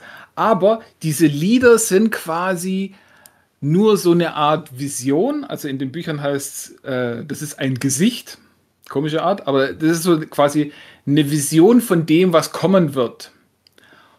Und dann sagt Iluvatar so, und jetzt packen wir mal an und machen diese Vision zur Wirklichkeit. Und dadurch entsteht dann erst äh, die mm. Welt und Mittelerde und irgendwann dann die Elben und Menschen und so weiter. Ja, also die entstehen nicht aus dem Lied heraus, außer ich habe es wirklich komplett falsch verstanden. Aber so hatte ich es hatte ich's wirklich verstanden. Die, die, das Lied ist quasi nur so eine Art Bauanleitung, wie das dann nachher entstehen soll. Tatsächlich. Ich frage mich aber auch immer, generell, wie ernst das zu nehmen ist. Weil, wie gesagt, ich habe es vor 20 Jahren mal gelesen, das Silmarillion. Mhm. Uh, und ich hatte aber damals so dieses diffuse Gefühl, dass gerade dieser Anfangskram, ich weiß nicht, ob man das dann schon erstes Zeitalter alles genannt hat, was, was ja, da mit der Schöpfung zu tun hat, das ist ja eigentlich noch davor. Mhm. Um, ähm, und ich habe mich da immer gefragt, ob das mehr wie so eine Art Bibel zu verstehen ja. ist, was ja. alles nicht echt ist. So. Also das, das sind ja laut Tolkien alles Aufzeichnungen äh, und Lieder der Elben und ah, so weiter. Also mhm. das ist alles so Geschichten aus dritter Hand, die er ja, da genau, ne? quasi so nacherzählt. Ja, das, dann passt das ganz gut zu meinem ja, Eindruck, weil ich dachte dann immer, ja, das ist so Kindergottesdienst und dann mhm. irgendwann kippt das mal und dann ist es mehr so, und jetzt kommen so die Zauberer nach Mittelerde und dann kommen so sieben, acht Zauberer und dann kommen ja Elben und dann kommt die Baumwesen, aber das sind nicht die Baumwesen, andere Baumwesen und so weiter. Äh, und, und dann merkst du, okay, ja, das kommt mir jetzt doch bekannt vor, das klingt jetzt mehr nach so äh, ich, ich sag mal, Flora, Fauna, wie man es kennt, wo man sich dann was herleiten kann. Also gerade dieser ganze Anfang ist doch sehr mystisch und so weiter. Ja. Aber ja, doch, aber interessant habe ich es gefunden. Naja, das ist noch, bevor es dann losgeht mit, jetzt merken wir uns mal alle Jahreszahlen. aber Namen sind da auch schon heftig. Ja? Also, es ist, Also wie es gesagt- ist lange her. Ich muss echt noch mal. Ja. Tolkien macht es halt wirklich den Leuten nicht einfach, Mhm. dieses Silmarillion zu lesen. Aber wie gesagt, gerade diese Schöpfungsgeschichte, die lese ich halt unheimlich gern, weil die, die ja, die, einfach die, die Vorstellung, sich sowas auszudenken, finde ich schon faszinierend. Und äh, dieses ganze Ding wurde ja geschrieben, weil Tolkien vorhatte, äh, quasi für England so, so ein, ein, ein, ja, eine Schöpfungsgeschichte, Gründungsmythos, irgendwie sowas zu schreiben, ähm, was halt ja Anlehnung ist an diese ganzen nordischen äh, Mythen und Geschichten, die dort äh, verfasst worden sind und eben halt auch äh, biblische Einflüsse hat und alles mögliche. Also der hat sich da wirklich aus diesen ganzen ähm, ja, Schöpfungsgeschichten und Gründungsmythen von verschiedensten Religionen und Weltanschauungen und was auch immer so seine Sachen rausgezogen und dann äh, seine eigene geschrieben. Und das finde ich halt echt faszinierend. Und Mm, liest, das, das liest sich auch noch relativ einfach. ja. Wo dann tatsächlich irgendwann mal die Elben kommen und Ja. auf jeder Seite 50 Namen stehen, Ja. die man sich merken sollte. Da wird es dann äh, schwieriger. Also ich muss sagen, äh, das Thema über das äh, Silmarillion hat sehr viel äh, Spotlight bekommen. Deswegen wäre ich auch dafür, dass diese Folge halt das Silmarillion heißt und was es noch so für Filme gibt. So heißt die Folge des Also- Silmarillion. und Ja, genau. so genau. Also ich wäre jetzt eigentlich auch mit dem Thema zu Ende. ja, und ich würde auch sagen, nur noch kurz sagen, dass als die Herr der Ringe oder die Ringe der Macht Serie, ähm, ich finde sie jetzt natürlich kann man sie kaum mit Herr der Ringe den Film vergleichen, weil die sind so unfassbar viel besser. Kann man einfach nichts anderes sagen. Ja. Und die Serie an sich hat ihre Probleme und die ist auch, ja, nicht wirklich spannend an vielen Stellen und ähm, ja, man muss sich so, man muss sich wirklich drauf einlassen. Also wenn man dran rummäkeln will, findet man auch tausend Sachen, an denen man dran rummäkeln will. Aber ich sage auch, die, die wird jetzt besser und gerade mit der aktuellen Folge ähm, kam auch dann mal ein bisschen nicht nur Action mit rein, sondern jetzt geht auch tatsächlich mal die Story so richtig los, habe ich das Gefühl. Yay. So zwei Folgen vor Schluss. wie viele? ähm, Zehn Folgen sollen es oder acht? Acht. Ich glaube sogar bloß acht, ja, und wir sind jetzt bei der sechsten vorbei. Aber äh, das sind acht Folgen, weil das so ähnlich klingt wie ja, noch Macht. mehr Staffeln. Vermutlich. Ja. Ja. Ähm, ja, aber es ist auf jeden Fall so von den Production Values aktuell die beste. Ich weiß nicht, äh, House of the Dragons äh, kenne ich nicht, habe ich nicht äh, gesehen.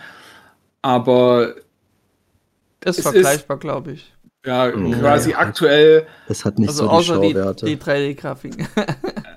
es ist aktuell einfach die größte Serie, die läuft und das finde ich aber auch zu Recht. Aber wie Mhm. gesagt, wenn man ständig das mit Herr der Ringe vergleichen will, ja. muss die Serie einfach den kürzeren ziehen. Ja. Gar keine andere Chance. Und mir macht sie Hm. Spaß und ich gucke sie weiter. ja, Auf jeden Fall. Und wenn sie Ich hab- fünf Staffeln kriegt, dann gucke ich auch alle fünf Staffeln. Ja. okay. Das ist auch wieder so ein Beispiel, wo ich unglaublich viel Spaß habe und ich war deswegen immer so schockiert über die schlechten Reviews und so. Ich mir gedacht, das alle Das langweilen ist sich so erstmal hart, die, die aber ich, Fanwand, die da sich äh, geprellt fühlt. naja, aber Ich weiß es nicht. war schon so über alle Maßen. Also ich habe war erstaunt, wie spannend ich das trotzdem fand. Also ich weiß auch nicht. Also ich habe Okay. da wirklich am Ende von jeder Folge gedacht, ach, ich will unbedingt weiterschauen jetzt. Ich Das, keinen das Bock Gefühl hatte ich aber leider warten. echt nicht. Das war eben, wie Jochen meinte, Hm. es gab sehr viele langweilige, langwierige und langweilige Parts. Ja, Ich ich bemesse halt, es immer gern daran, wie gucke ich, wie oft gucke ich aufs Handy. Da gab es Szenen, wo ich sagte, ich muss mal kurz gucken, da, weil es mich dran Mhm. zurückbesinnt. Also ich habe gemerkt, wenn mich was langweilt, fange ich an nachzudenken, was ich noch so machen könnte und dann, ach ja, Handy. Und das kommt halt nie auf, wenn ich was gucke, was mich interessiert. Ja. Naja, ähm, Hm. Ich würde sagen, die Folge ist lang genug, die wir jetzt hier Äh, gemacht haben. Ich, ich, ich Ich noch würde ganz kurz sagen, sagen, wir machen den zweiten Teil doch draus, Steve. Ja, zwei, später mal. Aber ich, ich, ich wollte Ja. auch nur noch ganz kurz sagen, der Philipp und ich, wir haben ja auch schon häufiger angesprochen, dass wir auch beide so ein bisschen Sucker vor Slow Storytelling sind. Mhm. Und das macht das ja sehr gut. Und ich glaube, das ist einfach nur so das Problem, wenn man das nicht gewohnt ist, wie in Mhm. 80ern, in den 90ern noch Filme erzählt wurden, ne?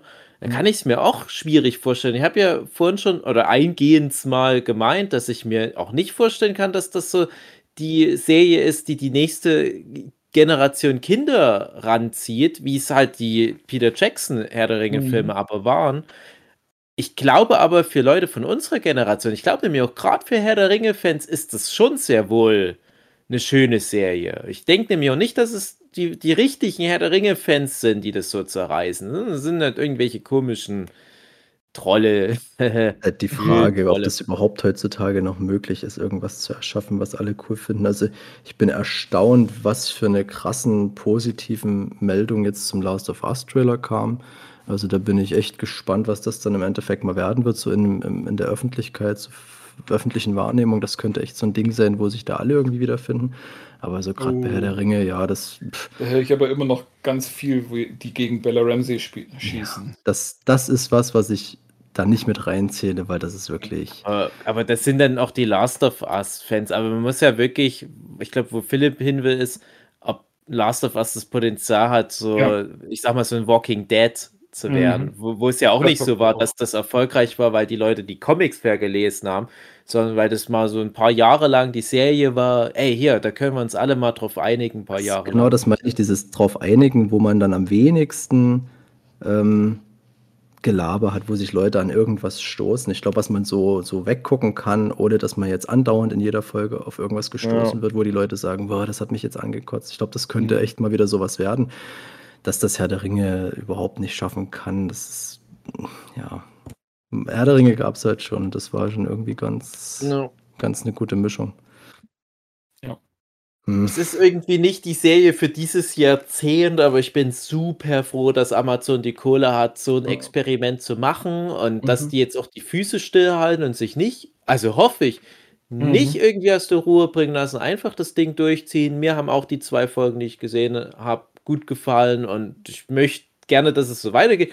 Ganz ehrlich, von mir aus braucht das auch innerhalb von den acht Folgen gar nicht Fahrt aufnehmen. Weil ich weiß ja, wo es irgendwann mal hingeht. Mhm. Und guck dir mal die alten Game of Thrones Staffeln an.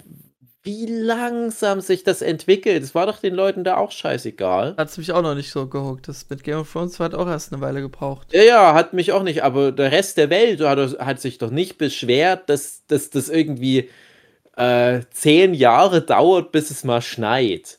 Aber die ganze, jo, es wird Winter. Mhm. Problem Schon ist, sind klar. Leute wie du, André, die immer das Handy gleich daneben haben und sobald mal irgendwie Nee. das gerade absackt, dann Nee, wird nee. getippt und Ja, dann das verpasst man nicht. eine Viertelstunde. Also Für wenn ich das Handy Leute- nehme, ist das wirklich ein, was Schlechtes. Also ich nehme das echt selten.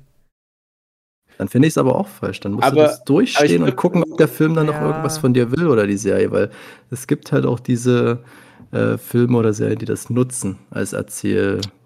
Langeweile ist was anderes, okay. Es kann was wirklich langweilig sein, wo wirklich nichts passiert, siehe Obi-Wan, wo das auch keinen Sinn hat, dass das jetzt irgendwie langwierig ist. Aber es gibt dann halt doch so ein, ja, mein liebstes Beispiel, Only Lovers Left Alive, was halt super langweilig sein kann. Aber du kannst halt auch einfach diesen, diesen Vibe mitnehmen. Na, funktioniert Witch. halt auch. The I Witch, try. richtig. Ja. Aber ich, ich glaube halt so, für, für genau diese Generation, oh, wir brauchen ständig irgendwie Bespaßung. Für die machen sie halt diese ganzen modernen Marvel Cinematic Universe Sachen. Und Die gefallen auch irgendwie niemand mehr. Ja, Mhm. Squid Game ist eine, eine schöne Mischung. Ist, ich finde halt, Squid Game ist nicht der zeitlose Klassiker, was viele darin sehen. Also das, Mhm. das gab es vorher schon oft genug und jetzt denke ich mir auch, ja, das war halt schön, wie es halt war. Aber so diese, diese zeitlosen Klassiker, da machen wir auf alle Fälle nochmal eine Folge. Das planen wir ja schon seit drei Ja. Jahren etwa. So, Ja. Ob es überhaupt noch Sachen gibt, die Kultpotenzial haben. Und da geht es ja nicht Mhm. drum, ob es was ist, was, was, wo sich alle drauf einigen, weil ich glaube, das ist auch fast schon ein Widerspruch zu Kult. Aber geht das überhaupt noch? Und ich hatte auch ein bisschen die Hoffnung, dass Amazon mit seiner fetten Kohle und, und Herr der Ringe-Lizenz so eine Serie schaffen könnte jetzt. Und finde es schade. Erstens natürlich, dass jetzt die Kritiken so schlecht sind. Teilweise. Ähm, aber ich finde auch schade, und das ist aber sehr bezeichnend, dass mein Papa neulich ganz verwundert in die Fernsehzeitung guckte, wo da Werbung dafür drin war und so, ach, es gibt so eine Herr der Ringe-Serie. Und mein Papa war Anfang des Jahrtausends der übelste Herr der Ringe-Fan. der war so krass fasziniert von den Filmen. Der wollte dann unbedingt, obwohl der sonst nie ins Kino geht, dass ich dem zu Weihnachten immer schenkt, dass wir in die Hobbit-Filme dann gehen. Da war er so ganz enttäuscht nach dem ersten Hobbit-Film. Ach, ich glaube, das war's mit dem Herr der Ringe. Fandom. Ich glaube aber auch tatsächlich, dass die Hobbit-Filme einiges kaputt gemacht haben ja. an Goodwill und dass man jetzt eher, äh, eher kritisch dem Ganzen gegenübersteht ja. und mhm. wenn es nicht hundertprozentig perfekt ist, dann geht aber ist man gleich in so einen Krittelmodus. Ich muss sagen, die sind an mir gewachsen, obwohl ich die auch überhaupt nicht mochte. Durch was sind sie für mich gewachsen? Durch die Specials. Also der Hobbit-Reihe kam wohl dann doch schon irgendwie gut an, weil ich es daran auch bemessen habe, dass es genug Cosplayer gab, die dann eben sagten, das lohnt sich, das zu cosplayen. Das ist äh, würdig genug. Das ist ja auch der allgemeine Gradmesser, finde ich. Genau. Ich weiß noch, wie damals Orson Welles so auf so einer Convention saß. Da gibt es irgendwo Citizen Kane Cosplayer. Nee, na, war der Film anscheinend doch nicht so geil. Ja, schlecht. Ja, ich muss die mal wieder gucken. Also Herr der Ringe, die drei Teile, die habe ich irgendwie jeweils zehnmal geguckt gefühlt. Mhm. Äh, Hobbit jeweils einmal. Mhm. Hm. Wenn man, also ich, wenn man sich drauf einlässt und da genau, also ich sag mal, wenn man die einmal gesehen hat, wenn man weiß, was so passiert, ja. dann kann man sich viel besser drauf einlassen. Und vor allem, was mir geholfen hat, ich habe dieser mal den Comic geschenkt, den du mal erwähnt hattest, ja. diesen Hobbit-Comic. Und das ist erstaunlich nah dran. Also ja. es, selbst von der ganzen Bildsprache, finde ich, ist das super nah dran. Und das hat mir auch nochmal geholfen, dass ich mir dachte, okay, so viel falsch kann er da nicht gemacht haben, auch wenn es mir vielleicht teilweise ein bisschen zu drüber war. Aber es hat halt auch einen anderen Schnack als Herr der Ringe, muss man halt auch sagen. Schon vom, mhm. vom Buch her. Es gibt so einen viereinhalb, fünf Stunden Cut vom Hobbit wo mhm. alles das rausgeschnitten ist, was wirklich. Oh, jetzt wollte ich gerade sagen, es wäre cool, wenn es sowas gäbe. Und wo du kommst jetzt rausgeschnitten wurde. Ja, wo, wo eben alles rausgeschnitten worden ist, was wirklich nicht im Buch ist. Äh, also so weit zusammengeschnitten, dass es dann trotzdem eine logische mhm. Geschichte gibt. Also dieses mhm. ganze überflüssige Tauria. aus. Ähm, gibt's und den sollte man sich auf jeden Fall mal angucken. Weil ja, wie gesagt, viereinhalb so. Stunden. Weiß nicht.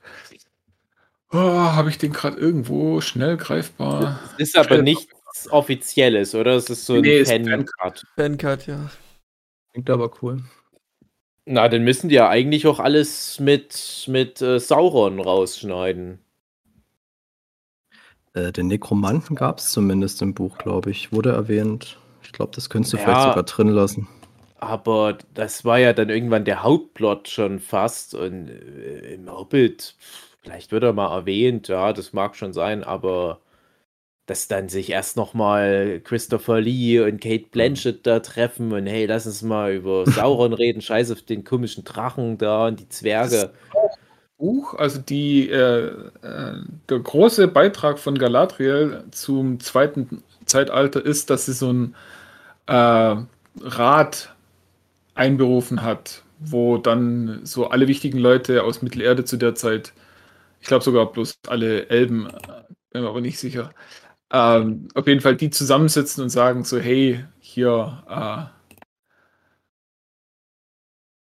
sollten wir Sachen machen. Wie sieht äh, Moment, Moment, Geht genau 4 Stunden 28 Minuten. Okay. Ja.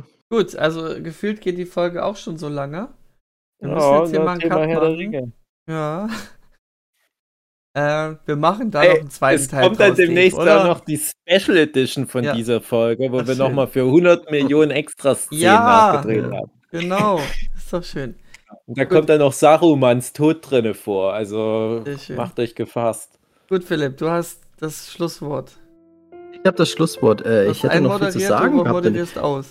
Ich habe so das Gefühl gehabt, ich bin jetzt so lange nicht dabei gewesen. Ich habe ganz viel äh, nachzuholen irgendwie. Ich habe so, Mhm. so einen Redefluss jetzt irgendwie entwickelt. Also wir müssen auf jeden Fall, finde ich, das Thema doch nochmal aufgreifen, vielleicht ein paar Filme durchgehen. Ich habe einige Klassiker nachgeholt.